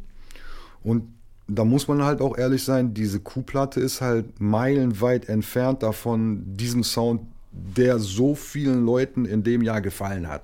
So. Das muss man ja auch ehrlich einfach so sehen. Und äh, du steckst ja nicht drin, du, du suchst dir das ja nicht aus. Das heißt aber auch nicht, dass die Platte nicht gut ist, nur weil die jetzt nicht Doppelplatin gemacht hat oder so. Weißt du? Das ist ja eh auch so eine Denke, die mag ich überhaupt nicht. So dieses Erfolg heißt noch erstmal gar nichts für mich. Also über die Qualität von einer Musik oder von einem Film sagt äh, Erfolg nichts aus, finde ich. Weißt du, wenn du guckst Titanic, einer der erfolgreichsten Filme, weiß ich nicht, wie viele Milliarden die damit verdient haben, so ungefähr. Das ist ein Scheißfilm, Mann. In meinen Augen. Verstehst du? So, du hast ja auch, so, es gibt ja auch so, so Indie-Filme, die du einfach zu Tode feierst. Da waren vielleicht fünf Leute im Kino. Das heißt aber auch nicht, dass der Film nicht gut ist. So, ne? Ich will irgendwie das machen und Erfolg haben, weißt du? Also, ich will mit geilen Sachen erfolgreich sein und nicht mit irgendeinem Bubblegum-Scheiß, nur damit das so viele Leute wie möglich geil finden. So, das ist nicht mein Ziel. So, weißt du? Ich würde aber mal annehmen, dass du diese Art von äh, Anfragen für so Bubblegum-Produktionen auch durchaus dann im Laufe der Zeit nach Russisch Roulette des häufigeren bekommen hast, oder? Voll. Ich könnte auch mehr machen, als ich mache. Das sagen auch echt so Freunde von mir zum Beispiel auch so. Warum machst du nicht das und so? Guck doch mal. Und, aber ich weiß nicht. Vielleicht bin ich dann auch so zu eingefahren in meiner Welt so. Aber mir ist das irgendwie, weißt du, diese nicht Ziele, aber wie sagt man das so? Die, das ist jetzt irgendwie schwer zu sagen, aber das ist ein bisschen, was ich auch am Anfang gesagt habe. Ich will nicht irgendwelche Sachen machen, um erfolgreich zu sein. Auf Teufel komm raus. Weißt du, ich habe genug Geld, Mann. Mir geht's gut. Ich kann meine Familie ernähren. Ich habe eine super Wohnung, wenn es jetzt um finanzielle Sachen geht. Ich habe ein geiles Studio. Alles gut. Wenn ich mehr Geld verdienen kann, geil, aber dann nur mit Sachen, hinter denen ich auch stehe. So. Das kann ja jeder selber für sich entscheiden. Wenn es jetzt Leute gibt, die Bubblegum-Scheiß machen, auch cool, Mann. Früher hätte ich mit den Leuten nichts zu tun haben wollen, weißt du, so aus diesem so, äh, dieses so fake-mäßig. Das habe ich heute auch nicht mehr. Ich kann trotzdem mit dem ein nettes Gespräch führen, obwohl ich seine Musik scheiße finde. So, ne? Aber für mich selber, ich will das einfach nicht mehr. Mhm. So, was heißt nicht mehr? Ich will das gar nicht. So, und genau. Deswegen versuche ich mich davon fernzuhalten einfach. Und lieber mit Sammy zusammenzuarbeiten, zum Beispiel für berühmte letzte Worte. Ähm, da warst du ja auch schon recht stark involviert in die Entstehung dieser Platte, ne? Voll. Ist das dieses Album, von dem du gerade gesprochen hast, was dann nicht so erfolgreich geworden ist? Oder war das noch ein anderes? Nee, das ist ein anderes. Okay. Ich glaube, das ist eigentlich ganz gut gelaufen, ja. berühmte letzte Worte. Also ich weiß jetzt nicht, wie viel Tausende es verkauft hat. Ich glaube, es ist aber ganz gut gelaufen. Mhm. Also es ist jetzt nicht Gold bis jetzt. Also ich habe auf jeden Fall keine goldene dafür bekommen bis jetzt. Aber das sagt ja dann auch nichts aus. Ne? So. Also Richtig. ich finde eigentlich diese Semi-Platte gut. Die ist eine coole Platte. Und ich kenne den auch schon mega lange, weil seine die Mutter seines Sohnes ist eine alte Bekannte von mir aus Köln. Die Brooke Russell die jetzt aber schon jahrelang auch in den USA wohnt. Also ich kenne den Sammy schon mega lange. Und das ist aber das erste Mal, dass wir wirklich Sachen gemacht haben, was auch von ihm ausging, aber ich denke mal wegen Russisch Roulette. Also ich, er hat den Kontakt zu mir gesucht und äh, genau. Und der ist ein super Typ. Ich finde die Platte cool. Alles gut. Mhm. Also hat auch Spaß gemacht, mit ihm zu arbeiten. Ähm, genau. Vor allen Dingen war das auch ein richtiges Arbeiten. Ich glaube, Sammy hat ja über die Jahre auch immer mehr angefangen, das Produzieren für sich selber zu entdecken. Und der hat jetzt nicht einfach nur gesagt, mach mir den, den und den Beat und arrangiere den nochmal um, sondern ihr habt auch richtig, keine Ahnung, er hat mit irgendwas mit einem Drum Loop angefangen oder hat ein Sample angeschleppt, dann habt ihr da zusammen ein Album draus gemacht, ja? Genau, der hat ja auch, auch viel, was bei der, was auch viel war, der hat einen so einen äh, Typ Matteo, äh, ich weiß jetzt seinen Nachnamen nicht, der auch irgendwie bei ihm immer im Studio abhängt der hat ihm halt so Sachen eingespielt, genau wie du sagst. Dann hat er mir einen Loop gegeben von einem Klavier, ey, hör mir das und so. Dann habe ich da ein Beat drauf gebaut und hin und her geschickt und so. Dann es hat eigentlich Spaß gemacht. Also nicht eigentlich, es hat Spaß gemacht, die Platte. So. Es war irgendwie cool. Da warst du alleine dran beteiligt und dann zusammen mit Farhad an dem Karate Andy Album, Turbo. Ähm, das ist, glaube ich, hervorgegangen, diese Zusammenarbeit aus ein paar Produktionen, die du für Chronik 3 gemacht hast, den Selfmade-Sampler, ne? Zum Beispiel ähm, der Song mit Kollega, Sio und ähm, wem denn noch? Weiß ich gerade gar nicht genau. Doch, Karate, Karate Andy. genau, richtig. Der war ja von dir genau. produziert und darüber habt ihr euch kennengelernt, nehme ich an. Boah, ich weiß es ehrlich gesagt gar nicht mehr, wie ich den Karate. Nee, das war irgendwie angefangen hat. der Max Münster, Label Boss A&R von Urban Universal. Shoutout. Shoutout, guter Freund, super Typ. Der hat irgendwann mich und den Stickel gefragt, ob wir das machen wollen. Und dann habe ich mich mit dem Stickel und äh, den ich ja auch schon Jahre kenne, mit Stickel und Karate Andy im Studio getroffen und dann haben wir auch so ein bisschen angefangen und irgendwann hat der Stickel sich aber da so rausgezogen, warum auch immer. Und dann habe ich den Fahrrad gefragt. Ey, guck mal, Alter, hier ist dieser Typ, kennst du vielleicht?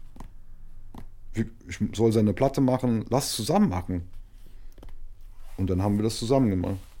Äh, ich habe auch deshalb gefragt, weil du ja dann auch in, im Jahr darauf bei ganz vielen Leuten immer nur so, ähm, das ist gar nicht despektierlich gemeint, aber so, so kleinere Sachen gemacht hast. Ne? Also ein, auf einzelnen ja. Songs mal irgendwie mitgewirkt. Zum Beispiel auf genau. dem Materia-Album mal die Keys eingespielt bei einem Song. Ähm, ja, nee, das, ja. Ich habe bei dem, bei, nee, bei äh, Karate an, äh, ich habe bei. Viele Namen, über die wir sprechen. Ja, nee, ich habe bei KIZ so ein Keyboard gespielt. Bei einem Solo-Song von Tarek auf dem äh, Hurra, die Welt geht unter Album. Da war es Keyboard und bei Materia war was anderes. Da äh, Das Geld muss weg heißt der Song und da hatten äh, die Crowds, seine Produzenten, äh, den Fahrrad und mich gefragt, ob wir denen helfen können bei einem Song. Und da war halt erste Reaktion so, ja, pff, okay, warum sollen wir euch helfen, Alter? Ihr, ihr wisst doch selber, äh, wie man es macht, so, mhm. voll gut. Und aber die haben halt, sind bei, einem, bei dem Song halt irgendwie nicht weitergekommen und dann, genau, haben wir denen geholfen. Mhm. So wie wir helfen konnten. Und dann ist halt dieser Song entstanden. Album ist Gold. Wir haben beide eine goldene bekommen. Alles cool. Also ich mag die Crowds eh. Der Martin ist auch ein super Typ. Und genau. Ja, bei Casper dann so ähnlich? Bei Alles ist erleuchtet bist du auch involviert gewesen, ne? Genau, da habe ich so Drums gebaut für die Strophen. Genau. Der hatte mich irgendwann angerufen und ähm, hatte gefragt, ey, ich habe diesen Song, du, kannst du da Drums bauen und so? Und dann habe ich, ich glaube, zwei Varianten gemacht und beide geschickt und die Variante 1 fand er geil. Die ist jetzt auch auf der Platte drauf. Fand ich auch cool. Er auch ein cooler äh, Typ. Ist ja auch äh, gut befreundet mit Max und ähm, genau. Mhm. Alles cool. Also. Mm, bei Rin warst du auch beteiligt auf Sag mir, wenn du high bist mit Alexis zusammen. Was hast du da gemacht? Da habe ich den Beat gebaut. Also der Elvia hatte mir damals äh, Vocals geschickt von Rin. Und ich habe dann den, fand ich irgendwie am geilsten und habe halt so eine Skizze dazu gebaut.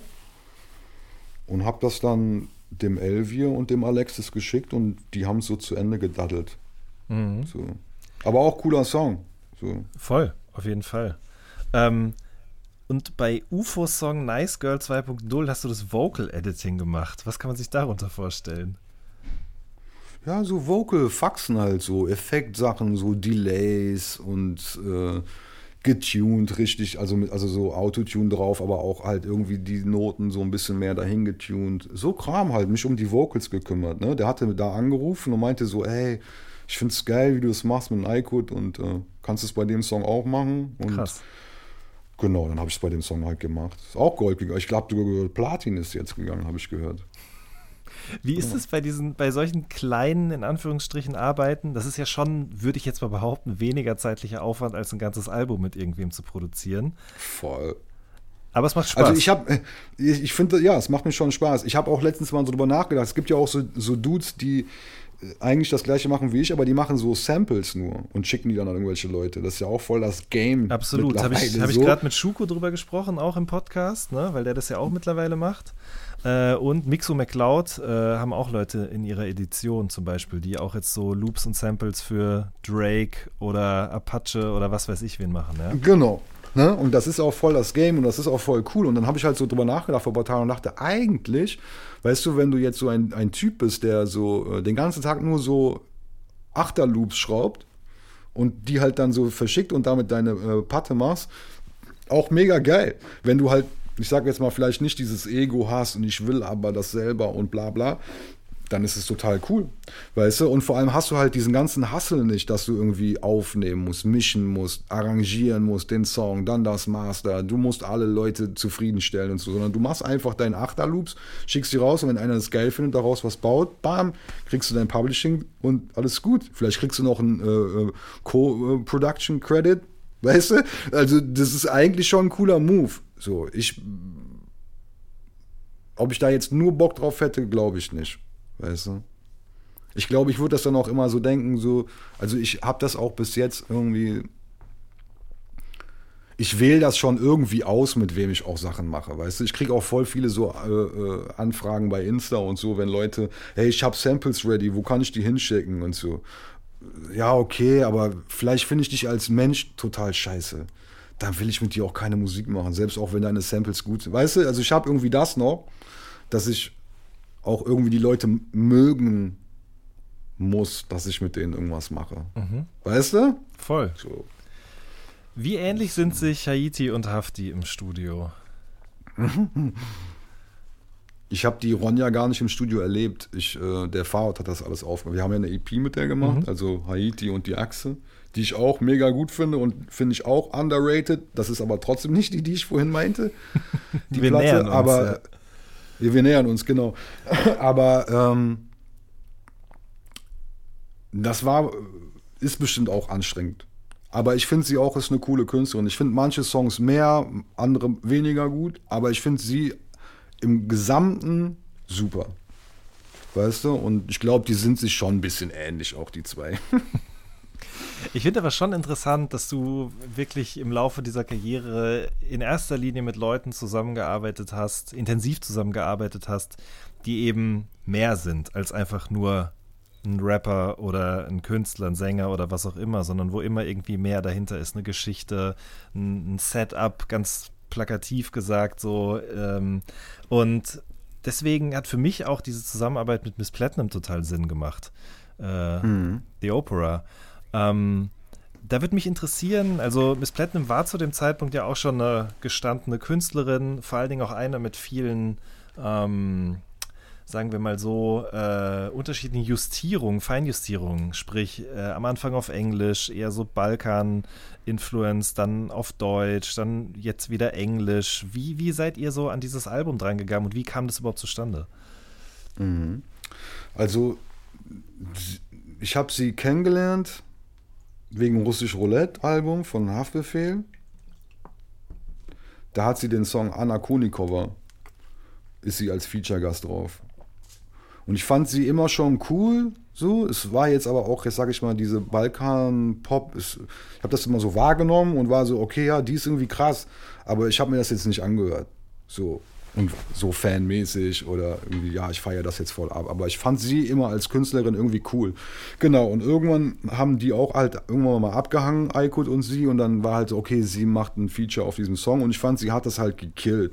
Also der Song ist äh, voll gut und ihre Parts sind mega gut auf diesem Song. Genau, und dann war das da. Und dann habe ich sie, als dann der Fahrrad für Engel, Engel im Herz, Teufel im Kopf dieses Ende ausgepackt hat, habe ich sie dann gefragt, ey, kannst du da so Chöre drauf singen? Dann hat sie das gemacht, dann hat sie es auch gekillt und dann war ich so, okay, die ist total krass. Und ähm, dann hat sie mich irgendwann ein Jahr, anderthalb, zwei Jahre später halt gefragt, so, ob sie mal nach Köln kommen kann, dass wir Mucke zusammen machen so haben wir das eigentlich angefangen, weißt du. Und es war jetzt auch irgendwie nicht geplant, dass wir da irgendwie eine Platte zusammen machen und ein Projekt und bla, sondern einfach, dass sie kommt und Mucke machen will. Und äh, das hat irgendwie so gut funktioniert, dass sie dann irgendwann gefragt hat, ey, wollen wir es nicht zusammen machen? Dann habe ich gesagt, ja, können wir machen. Genau. Aber das ist zum Beispiel die Platte, wo es mich ein bisschen traurig macht, ehrlich gesagt, weißt du, so, weil alles, wie es dann jetzt letztendlich gelaufen ist, ist, äh, finde ich, äh, der Platte nicht gebührend so.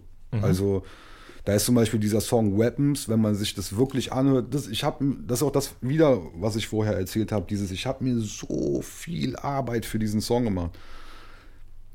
Der ist mir selbst so wichtig, ich finde den selber so gut und das ist original, auch wenn es traurig ist und vielleicht sollte ich das nicht sagen, aber das ist echt ein Song, wo ich fast kein Feedback für bekommen habe, Resonanz von irgendwelchen Leuten. Mhm. Also außer den Leuten, die ich kenne, denen ich das gezeigt habe, die haben alle die gleiche Resonanz oder haben gleich auf diesen Song reagiert, weißt du, alle waren so betroffen immer danach. So. Die hat das so krass berührt, dieses Lied und so. Und das hat mich auch so voll froh gemacht, einfach, dass es ein Lied sowas mit den Leuten macht und eigentlich durch die Bank immer das Gleiche. Alle waren so, boah, Alter, was ist das für ein Song? Und so, dass die halt, ja, berührt waren davon. Aber so von außen, glaube ich, der Song fast am wenigsten Resonanz in meinem ganzen Leben. Das ist total verrückt. Krass. Das ist echt krass, weil der Song unfassbar ist in meinen Augen. Weißt du? Ist halt ein, ich weiß nicht, fünfeinhalb, sechs Minuten Song, kann schon verstehen, dass es nicht in Modus Mio läuft, so, weißt du? so, aber dieses Lied ist unfassbar in meinen Augen. Von ihr, ich finde aber auch mega gut mein Job bei diesem, wenn man mich fragt, ey, wo hast du einen richtig guten Job gemacht? Ich würde immer eigentlich dieses Lied auch nennen, so. Mhm. Es, als würde es keine Sau interessieren, weißt du? Ist wirklich ist schade. Krass. Ja. Also weil ich finde auch dieses Album auf, auf allen erdenklichen Ebenen so interessant. Also in der Vocal Performance, in, in den Texten, in den Produktionen, aber auch im Visuellen. Es ist halt eben. Aber es ist auch, das ist auch das, was mir direkt aufgefallen ist, es ist halt nichts, wo man so einen ganz schnellen Zugang zu findet. Oder anders, ähm, ich glaube, viele Leute haben Angst, da keinen Zugang zu finden. Und deswegen hören mhm. sie sich vielleicht gar nicht erst an oder hören sich ja, nicht richtig an. Genau. Ne? Aber es ist schade, weil ich, also ich gebe dir total recht. Ich finde das Album total gelungen, mochte Miss Platinum als Künstlerin auch immer schon, egal ob Deutsch oder auf Englisch, und fand es irgendwie schön, dass ihr euch da zusammengefunden habt. Total. Also es hat auch diese ganze Entstehung und das war mega gut. Und auch dieses jetzt Weapons, der Song, ich weiß noch, als wir das aufgenommen haben, weißt du, manchmal gibt es ja beim Musikmachen so Magic Moments so, und das habe ich mit dem Fahrrad schon ein paar Mal gehabt und auch mit anderen Leuten mal so ein paar Mal, aber bei dem Song halt auch, weißt du? Und das war wirklich was auch Besonderes, als es halt so entstanden ist einfach. Deswegen umso mehr ist es irgendwie schade so, hm. weißt du, dass, dass es halt so gelaufen ist, wie es gelaufen ist. Ne? hm. Wie war die Zusammenarbeit mit Rammstein bzw. Till Lindemann? Also bei Rammstein habe ich vom Olsen Involtini, das ist der, deren Live-FOH-Mixer seit Jahren schon und der hat auch das aktuelle Album produziert. Der hat mich irgendwann gefragt, so, aber auch schon anderthalb Jahre vorher, so, hey, ich mach das Album von denen jetzt und wenn du, äh, ich habe da so ein paar Dinger, vielleicht kannst du mir da helfen und so. Dann habe ich aber nichts mehr von ihm dazu gehört und ich wollte auch dann nicht so danach fragen und so. Und ähm, dann kam irgendwann diese Sache mit äh, Universal, Till Lindemann und Haftbefehl so ins Rollen und dann ging es halt darum, dass der mit uns ins Studio gehen will. Und dann war erst der Plan, dass der hierhin nach Köln kommt und so. Und dann, dann war ich aber so, ja, ich glaube, das macht mehr Sinn, wenn wir nach Berlin kommen. Weißt du? Und am liebsten, Olsen, komm du mit. So, weil du kennst mich, du kennst den Aykut auch die haben sich auch schon mal kennengelernt und du kennst ihn, ne, also Till Lindemann, mega gut, dann bist du so der Anker, das ist geil, lass uns das zusammen machen und so. Genau, und dann hatten wir einen Termin rausgesucht und dann ist der äh, Aykut aber nicht, der konnte nicht erscheinen, aus diversen Gründen. Also musste ich alleine den Tag mit äh, Till Lindemann und Olsen verbringen im Studio und das war voll super. Also der Typ ist mega nett, ganz entspannter Typ. Dann hat er mich gefragt, was ich mir vorstelle. Dann habe ich gesagt, oh, ich fände es geil, wenn du so schreist, wie bei einem Rammstein-Lied. Es gibt so ein Rammstein-Lied, da schreit der so richtig. Da meine ich, das fände ich geil und so. Und sagte, das? Okay, komm. Und dann hat er das gemacht. Und das war so verrückt, weißt du, diesen Typen, den man so aus so, ich habe ja überhaupt keine Beziehung zu denen irgendwie, aber man hat halt immer Rammstein so mitbekommen und die sind halt so die, die krassesten. sind immer schon da, ja. Ne, und die sind halt, wenn man so wirklich mal guckt, es gibt keine krassere Rock-Metal-Band auf der Welt. Die sind einfach die krassesten. Und auf einmal steht der Typ drei Meter von ihr weg und schreit halt wie so ein Wahnsinniger. Und der sieht ja auch so krass aus und ist so groß. Und das war schon ein verrückter Tag auf jeden Fall, Alter. Und, aber auch, wie gesagt, der Typ ist super. Ich habe dann auch ein paar Mal mit dem telefoniert und haben so ein paar Sachen geklärt wegen diesem Mathematik-Song und so, auch so, so Business-Sachen. Und wo ich dann auch erst so, okay, jetzt muss ich mit dem über so Business reden und so, aber der war super fair. Ich kann gar, nur positiv über den da reden. So. Also, Schön. das ist irgendwie cool. Genau, ja, und bei Rammstein, wo waren wir auch, habe ich so Programmings dazu gemacht. Mhm. Bei drei Songs habe ich das gemacht, aber nur einer von denen haben die aufs Album gepackt. Ausländer heißt der Song. Und ähm, die anderen liegen noch in der Schublade. Vielleicht machen die noch irgendwann was damit zu. Und äh, genau. Auch mega krass. Also das war auch so, äh, habe ich mich auf jeden Fall gefreut. Das ist auf jeden Fall schon mal eine, eine Ansage, finde ich, so Rammstein. Klar. Weißt du? Also für mich auch so, äh, okay, jetzt habe ich hier so Files von dieser Band. Ah, was spielt der Bass alleine und so, weißt du, kannst du so die, die, die, die Files dir an, anhören und so. Das ist irgendwie cool. Ja. Ist das was, wo du dich auch noch mehr siehst, sagen wir mal so, äh, im weitestgehend popmusikalischen Bereich? Also ich meine, klar, Rammstein machen Rock, aber es ist halt, ich glaube, du bist in der Wahrnehmung vieler ja am Ende immer noch ein Produzent, der eben in erster Linie Rap produziert. Ähm, aber hast natürlich auch Gentleman gemacht, hast Miss Platinum gemacht, hast Rammstein gemacht. Ähm, also ist das was, wo du dich durchaus auch siehst oder was du interessant findest? Total. Wenn die Band irgendwie geil ist und oder der Künstler, auf jeden Fall. Also, weißt du, manchmal ist auch so, oder wenn man auch so ein bestimmtes Alter hat, eine Zeit lang war ich auch so, okay, ich brauche jetzt eigentlich nicht noch irgendwelche Leute kennenlernen, die ich noch nicht kenne. Oder ich habe auch die Leute, mit denen ich Musik mache, mit denen ich Musik machen will. Und aber so ab und an kommen ja immer wieder so Leute in, treten in dein Leben, kennst du ja bestimmt bei dir auch. Auf einmal ist der Typ da oder diese Person einfach und hat man nicht mit gerechnet und man merkt, okay, man mag die voll oder ist voll super.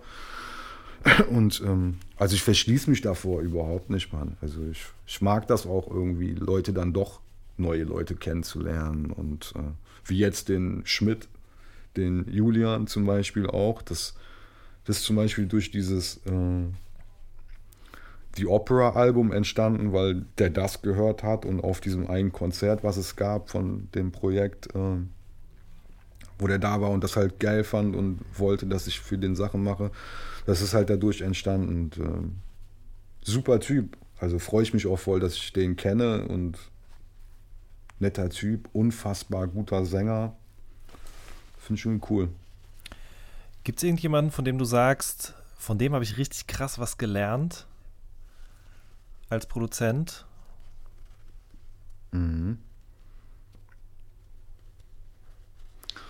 Also ohne jetzt anderen dann irgendwie so die nicht zu nennen und dann damit zu diskreditieren oder so gar nicht. Aber so, ich könnte jetzt auch nicht genau sagen, was es ist, aber so der ich am meisten inspiriert ist eigentlich der Fahrer. So. Weißt du? Ich finde, der hat halt so einen eigenen Ansatz, Sachen zu machen. Einfach, was irgendwie so, das habe ich vorher halt so noch nicht so nicht selber gemacht und auch nicht irgendwie so gesehen. Es ist jetzt auch nicht so, dass der irgendwelche Sachen macht, äh, also der kocht auch nur mit Wasser. So.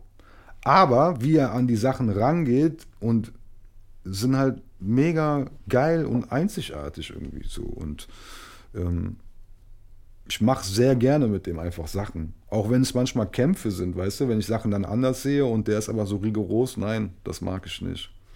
Okay. so, ne? also da gibt es so, bei uns beiden gibt es auch kein, wir machen keine Kompromisse miteinander. Was auch anstrengend ist, aber was auch total geil ist. Weißt du, da ist nicht so. Ähm, es gab zum Beispiel einen Song, den wollte ich unbedingt durchdrücken, dass das auf unsere, den hatte ich auch so zum großen Teil selber gebaut. Aber ich wollte irgendwie, erst er nochmal da drüber geht und dass wir den auf äh, diese Achse-EP machen und so. Und er wollte das aber einfach nicht so, weil er es nicht gesehen hat. Und dann war auch, war auch so, er komm, jeder hat ein Veto, Fahrt. Du hast eins, ich hab eins. Wenn jed, einer so, ne, war mein Vorschlag und er war so, nein. Es gibt nur zusammen Entscheidungen. Es gibt keinen, ich find's geil und du nicht, wir machen es aber trotzdem so. Und das finde ich äh, irgendwie auch gut, weißt du? Mhm. Wie erleichtert bist du, dass jetzt endlich das DWA rauskommt?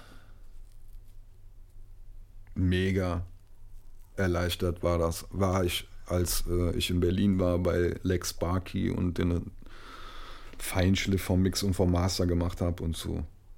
Und dann wieder zurückgefahren äh, bin. Mega erleichtert. Das, weil es halt so lange irgendwie gedauert hat. Es ist jetzt auch nicht, dass wir fünf Jahre am Stück daran gearbeitet haben, ne? Aber extrem Erleichterung. So, weil ich das Album auch mega gut finde. Ich, es, halt, es wird sich halt zeigen, es ist ja noch gar nicht raus, so, ne? aber es wird sich ja zeigen, wie dann das letztendlich Anklang findet oder halt auch nicht. Aber ähm, ich finde, es ist ein gebührender Nachfolger für Russisch Roulette. Mehr als die Coop-Sachen oder unzensiert. Ich finde, das äh, weiße Album ist äh, eine super Weiterführung. Weißt du? Und der macht auch nochmal so ein Tor einfach auf. Das hatte er vorher irgendwie nicht gemacht, weil es sind ja auch echt viele diepe Songs so, weil man jetzt so einen Begriff benutzen will auf der Platte. Und ähm, es ist ein super Album und ich bin extrem erleichtert, dass das jetzt rauskommt. Äh, bis jetzt sind ja vor allen Dingen diese Skits rausgekommen, neben dem Song mit Shirin und dem Intro, ähm, diese 1999-Dinger. Mhm. Was würdest du sagen, wie wichtig waren die vielleicht auch für das Voranschreiten des Fertigstellungsprozesses oder die Struktur des Albums? Ja, mega wichtig eigentlich, weil am Anfang war auch so, dass er so, das war jetzt auch echt nicht so der Plan, weißt du, dass wir so gesagt haben, okay, wir machen jetzt äh, 4, 5, 6 so 1999, ne? Weiterführung. Aber irgendwie, wenn du dir diese Songs anhörst und auch gar nicht wüsstest, dass die so einen Titel haben, finde ich, merkt man schon, dass das diese Welt irgendwie ist. Und ich fand das auch irgendwie beim Russisch Roulette-Album super wichtig, diese drei Teile. Und die waren auch so, wie die Leute so krass oft auch drüber gesprochen haben, einfach so, dass, dass das irgendwie auch so ein Ding war, was die halt voll so geflasht hat. Und ähm, die waren aber gar ich nicht so geplant, also, ne? Die jetzige, meinst du auf dem ersten, auf Russisch Roulette? Nee, oder? jetzt auf dem Album. Achso, nee, nee, die waren gar nicht so geplant. So, Sondern also, die sind aus anderen Songfragmenten sozusagen entstanden. Also der erste zum Beispiel, der äh, 1999 Part 4, das war eigentlich einfach ein, also es war ein Song. Da war zum Beispiel auch, dass ich gekämpft habe am Anfang, weil ich habe so Teile von den Vocals rausgeschnitten einfach und ausgemacht, weißt du? Der Song, also der Song hätte auch noch länger gehen können. Mhm. So. Aber dann hätte er auch in einem anderen Licht da gestanden. Weißt du? Und wenn man das rausgenommen hat, was ich halt rausgenommen habe und das so gesetzt hat, wie wir es gemacht haben, macht das dann irgendwie Sinn. So, weißt du? Und der war auch der Erste, der dann so da war. Okay, sage ich, Eikut, das ist einfach 1999 Part 4, Mann. So, merkst du das? Und der so, ja, ne? Und ich so, ja, Digga. und dann haben wir halt äh, irgendwie weitergemacht, so, weißt mhm. du? Und ähm, ich bin voll froh, dass wir diese drei Dinger gemacht haben. Und ich hoffe, oder vielleicht ist auch Quatsch, aber wir haben zum Beispiel jetzt einen neuen Song gemacht fürs nächste Album. Wir sind schon ein bisschen am Machen auf jeden Fall. Und das wäre eigentlich 1999 Part 7. Der heißt eigentlich ganz anders und es war auch überhaupt nicht geplant. Ich habe aber dann so einen Rough Mix davon gemacht und habe ihm den geschickt, einfach mit 1999 Part 7. Und er hat auch bis jetzt noch nicht widersprochen. Weißt also, du? wer weiß. Also, wer weiß, vielleicht machen wir 7, 8, 9 auf der nächsten Platte. Mhm. Wie wichtig war denn jetzt bei den Arbeiten an dem Album auch der Austausch mit dem Label, also mit, mit Max und mit Urban? Man kennt es ja oft, also, dass die Leute einfach machen und abgeben und fertig ist, aber ich glaube, das war hier ein bisschen anders, oder? Ja, der Max hat schon sehr viel dazu gesagt, auf jeden Fall. Also mit Neffi habe ich jetzt nicht irgendwie wirklich über die Songs gesprochen. Hat aber jetzt auch keinen bestimmten Grund. Einfach, ich glaube, weil ich mit Max mehr zu tun habe. Und der hat schon viel gesagt. Der war ja auch bei einer Aufnahmesession in Amsterdam, als wir ein paar Tage nach Amsterdam gefahren sind, vor zwei Jahren oder so. Da war er auch dabei und da ist zum Beispiel dieser 1999 Part 4 entstanden. Und ähm, nein, der hat schon viel Input gegeben und hat seine Meinung halt gesagt. Manchmal macht man oder manchmal denkt man halt drüber nach und äh, hat er recht mit den Sachen und manchmal halt aber auch nicht. Also äh, das ist jetzt auch nicht so, wie Leute sich vielleicht denken, so, ah, da kommt der A&R-Typ und sagt dann, Wir das muss raus Hit. und dann wird das, ja, ja, oder das muss äh, rausgenommen werden, dann wird das rausgenommen. So ist es auf jeden Fall nicht. So, aber der hat schon so seinen Senf immer dazugegeben und das finde ich irgendwie auch cool. Und dass äh, bestimmte Songs halt so sind, hat er bestimmt auch seinen Anteil daran. Also hat auf jeden Fall auch, finde ich, einen guten Job gemacht oder macht er nach wie vor. Also ich halte den Max Münster eh für einen der fähigsten Label-Leute in Deutschland. Gibt auch andere, die voll erfolgreich und gut ihren Job machen, aber so der hat irgendwie auch noch so sein Herz am rechten Fleck, finde ich. Ich mag ihn. er macht das super und er hat uns auch geholfen und äh, steht auch voll hinter iCode, weißt du, was auch gut für ein iCode ist, finde ich. Und ich würde jetzt auch behaupten, der steht auch hinter mir, hundertprozentig, weißt du, und Hammer-Typ. Definitiv. Ähm, wir sind jetzt ja im Jahr 2020 und äh, ich sag mal so, Rap, der aktuell sehr erfolgreich ist, klingt anders als das, was Haftbefehl macht. Ne? Wir haben es vorhin schon mal gehabt beim Coop-Album Palm aus Plastik und so weiter und so fort. Da war auch so ein ein ganz krasses Gefälle zwischen dem, was gerade erfolgreich ist und woran du so arbeitest. Ich habe aber so ein genau. bisschen den Eindruck auch, dass in, in der letzten Zeit, gerade auch durch so jüng, jüngere Rapper aus Berlin zum Beispiel oder vielleicht auch ein Kimo an anderer Stelle in, äh, in Mannheim, dass irgendwie Leute wieder mehr Gefallen an, an Rap finden. Wie siehst du das? Ja, also glaube ich auch. Ich glaube aber auch einfach, dass das so daher kommt, dass jetzt so die, ein paar Jahre halt so alle so ein bisschen die äh, Kaugummischiene gefahren sind, so. Weißt du, keine Kritik, nur so, so wie ich das irgendwie sehe. Und dass man jetzt merkt, dass irgendwie auch langweilt so ein bisschen, weißt du? Wenn alle auf das gleiche Drum-Pattern singen oder Songs über Mädchen machen und äh, dass es so ein bisschen nervt, weißt du? Und ich finde halt äh, das auch gerade mega cool, dass, ähm, weißt du, wenn du guckst, dieser Conan-Song mit äh, von Haftbefehl und Shirin David, äh, mag man zu Shirin David stehen, wie man will, juckt mich auch nicht. Oder wenn man auch sagt, okay, der ist jetzt so erfolgreich, wie er gerade ist, wegen ihr, mag sein, dass, weil sie so Social Media Superstar ist, so. Aber das ist einfach Hardcore Rap-Song, dieser Song. Ich wüsste nicht, wann so ein Song mal in Top 5 chartsmäßig in Deutschland gewesen wäre. Also berichtige mich, wenn du einen kennst. Ich kenne keinen einzigen mhm. aus Deutschland. Und das ist übergeil, finde ich. Ja. Weißt du? Und ich finde auch ihren Part, man kann über sie denken, was man will, juckt mich nicht. Aber sie hat einen super Part eingerappt und äh, ist in Aikuts Welt gekommen und meine.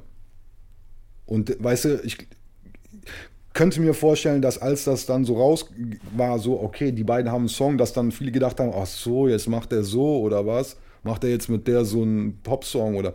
Nee, Mann, wir haben so, überleg mal die erste Zeile von Aykut, die muss ich jetzt nicht sagen, aber seine Strophe, erste Zeile wieder reinkommt und sie macht einfach ein Feature auf so einen Song. Mhm. Und dann chartet das noch Platz 4. Das finde ich schon mega geil. Ehrlich gesagt. Ey, auf jeden Fall. Weißt du? Definitiv. Also, das ist ehrlich, was du sagst, stimmt komplett. Vor allen Dingen ist es auch ein Rap-Song, der irgendwie sehr selbstreferenziell ist. Ich meine, auch die Line mit der Shirin reinkommt, die sich so auf Hafti bezieht. Ähm, genau. Das ist irgendwie, das ist das, was ich schon immer an Rap auch mochte. Ja, und wie du sagst, sie ist in seine Welt gekommen und die haben zusammen was abgeliefert, was ihm gut steht, was ihr gut steht, was einfach ist einfach ein guter Song geworden. So. Voll, voll. Auch mit dem Video in Kombination. Ähm, also ich mag das total Nein, gerne. Das ist gut. ja, das ist auch verrückt. Ähm, letzte Frage. Gibt es jemanden, von dem du sagst, mit dem würde ich wahnsinnig gerne mal zusammenarbeiten? Oder ist zum Beispiel Ghostface Killer so jemand gewesen auch? Da haben wir gar nicht drüber gesprochen, aber es fällt mir jetzt gerade noch ein. Mit dem habt ihr ja auch. Ja, wir haben fast gar nicht über Achse, genau. Ja, nee, also, nee, Ghostface, ich war ein nie unfassbarer Ghostface Killer-Fan. Ich fand One immer am geilsten eigentlich von Wu-Tang. Und das war dann so Zufall, weil ein Bekannter von mir der hat das Konzert organisiert hier in Köln mit, äh, mit so Dudes von Wu-Tang und unter anderem Ghostface Killer. Und dann äh, hat der Fahrhaut das mitbekommen und dann rief er mich an und hat mir dann diese Bürde auferlegt, da einzulaufen und mit dem äh, den in mein Studio zu holen, was auf jeden Fall auch eine Story für sich, für sich ist. Ja, wie hast du das denn gemacht? Ja, ich habe halt meinen Kumpel angerufen. Am Anfang war alles cool, Mann. Ich bin dann auch da in, den, in das Venue gelaufen und dann waren die Backstage und habe ich kurz mit denen gesprochen und die waren mega freundlich und ich war so, okay, easy, Mann, warum hast du hier vorher so einen Stress gemacht und so. Aber nachher im Studio war es halb cool, halb nicht cool, so, weißt du. Aber es ist trotzdem, äh, äh, also dieser Baby Osamas heißt der Song, ich finde den mega. Und ähm, ja, es, es, war so ein bisschen ein Wunsch vom Fahrrad, weil er meinte, Dicker, ich bin so Fan von dem Typ, bitte, Alter, mach das klar, geh da hin, weißt du, und ähm, hat ja auch funktioniert. Und genau, aber ich habe irgendwie nicht so, ich hätte Bock in den USA Sachen zu machen, wenn ich ehrlich bin. Ich habe auch noch nie so krass versucht, meine Fühler dahin auszustrecken. Und ich bin auch nicht der Typ, der diesen Twitter-Grind äh, äh hat und irgendwelchen 19-jährigen Produzenten in den USA nerven, bis die meine Sachen hören und irgendwie bin ich da so ein bisschen raus, aber darauf hätte ich irgendwie Bock, weißt du? Mhm. Weil ich auch, äh, das kann ich mir schon irgendwie vorstellen, dass ich, dass der Sound auch dahin passt. So. Und ähm, aber ich freue mich irgendwie am meisten, mit Fahrrad wieder Sachen zu machen, wenn dieser Corona-Scheiß irgendwie vorbei ist und wir uns wieder treffen können. Wollte ich gerade fragen. Also Achse ist auf jeden Fall geplant, ja? Ja, auf jeden Fall. Also wir haben ja zwei EPs gemacht und äh, damit hat sich ein so, ein so ein Kapitel dann geschlossen und jetzt geht's neue auf, weißt du? Und ähm, wir haben auch schon neue Sachen gemacht, mhm. weißt du? Aber genau. Ja, ich fand es irgendwie schön zu sehen, ähm, dass damit sich für dich ja auch nochmal so ein Kreis geschlossen hat. Also als jemand, der angefangen hat, Gitarre zu spielen in einer Band, dann durch dieses Projekt auch nochmal die Möglichkeit zu bekommen, live auf eine Bühne zu gehen und zu spielen, Voll. weil das ja Produzenten oft gar nicht tun. Ne? Die machen halt nee, die Beats genau. und sind im Studio. Bumm. Genau. Ja. Nee, das ist auf jeden Fall cool. Und wir haben halt irgendwann gemerkt, weißt du, wir haben so zwei, drei Konzerte gehabt, wo wir halt so mit Ableton Live so aufgelegt haben, sag ich mal, und so ein paar so Faxen gemacht haben mit so Sound-Dingern und so. Und dann irgendwann war aber so, weißt du, haben wir beide halt gesprochen, dass irgendwie das ist so ein bisschen langweilt, weißt du? Also ich könnte niemals so ein DJ sein, der Start und Stopp drückt. Das fände ich so schrecklich, Mann. Und dann war halt so, okay, was können wir denn machen? Ja, lass doch irgendwie versuchen mit Instrumenten auf da, weißt du? Und ich finde, also das letzte Konzert, was wir hatten, auf dem Meld Festival letztes Jahr, das war mega gut, weißt du? Wir kamen da an, wir haben unsere Sachen aufgebaut, ich drehe mich rum, der ganze Platz ist leer auf der High Snobiety Stage war das so, weißt du? Und ich war so, oh mein Gott. Und dann habe ich so Fahrrad gesagt, ich so, ey, ziehen wir auch durch, wenn keiner kommt? Und er so, wir ziehen auch durch, wenn keiner kommt, Mann. Dann sind wir wieder in Backstage gegangen, hatten aufgebaut, in Backstage gegangen, Kippe geraucht, was getrunken, Rum Cola. Kommen raus, stehen, also die Zahlen variieren, ich kann Leute nicht gut schätzen, große Mengen so, aber es, es war so, es waren noch nie so viele Leute bei High Snobiety Stage von, es waren 500, es waren 800, es waren 1500, irgendwo dazwischen liegt die Wahrheit. Es waren auf jeden Fall sehr viele Leute da wegen uns. Weißt du? Und das war ein super Konzert. Die Leute haben Pogo gemacht, die sind durchgedreht, die haben Zugabe gerufen. Das war geil. Und da will ich irgendwie anknüpfen. Hoffentlich bald so, weißt du? Hoffentlich Fahrrad. bald, hoffentlich bald. Ja, Ben, hoffentlich bald. Ich danke dir sehr für deine Zeit und dass du mit mir diese kleine Zeitreise auch gemacht hast hier. Es war sehr spannend und interessant. Danke dir. Das war eine neue Folge vom All Good Podcast. Wir hören uns in der nächsten Woche. Macht's gut. Tschüss.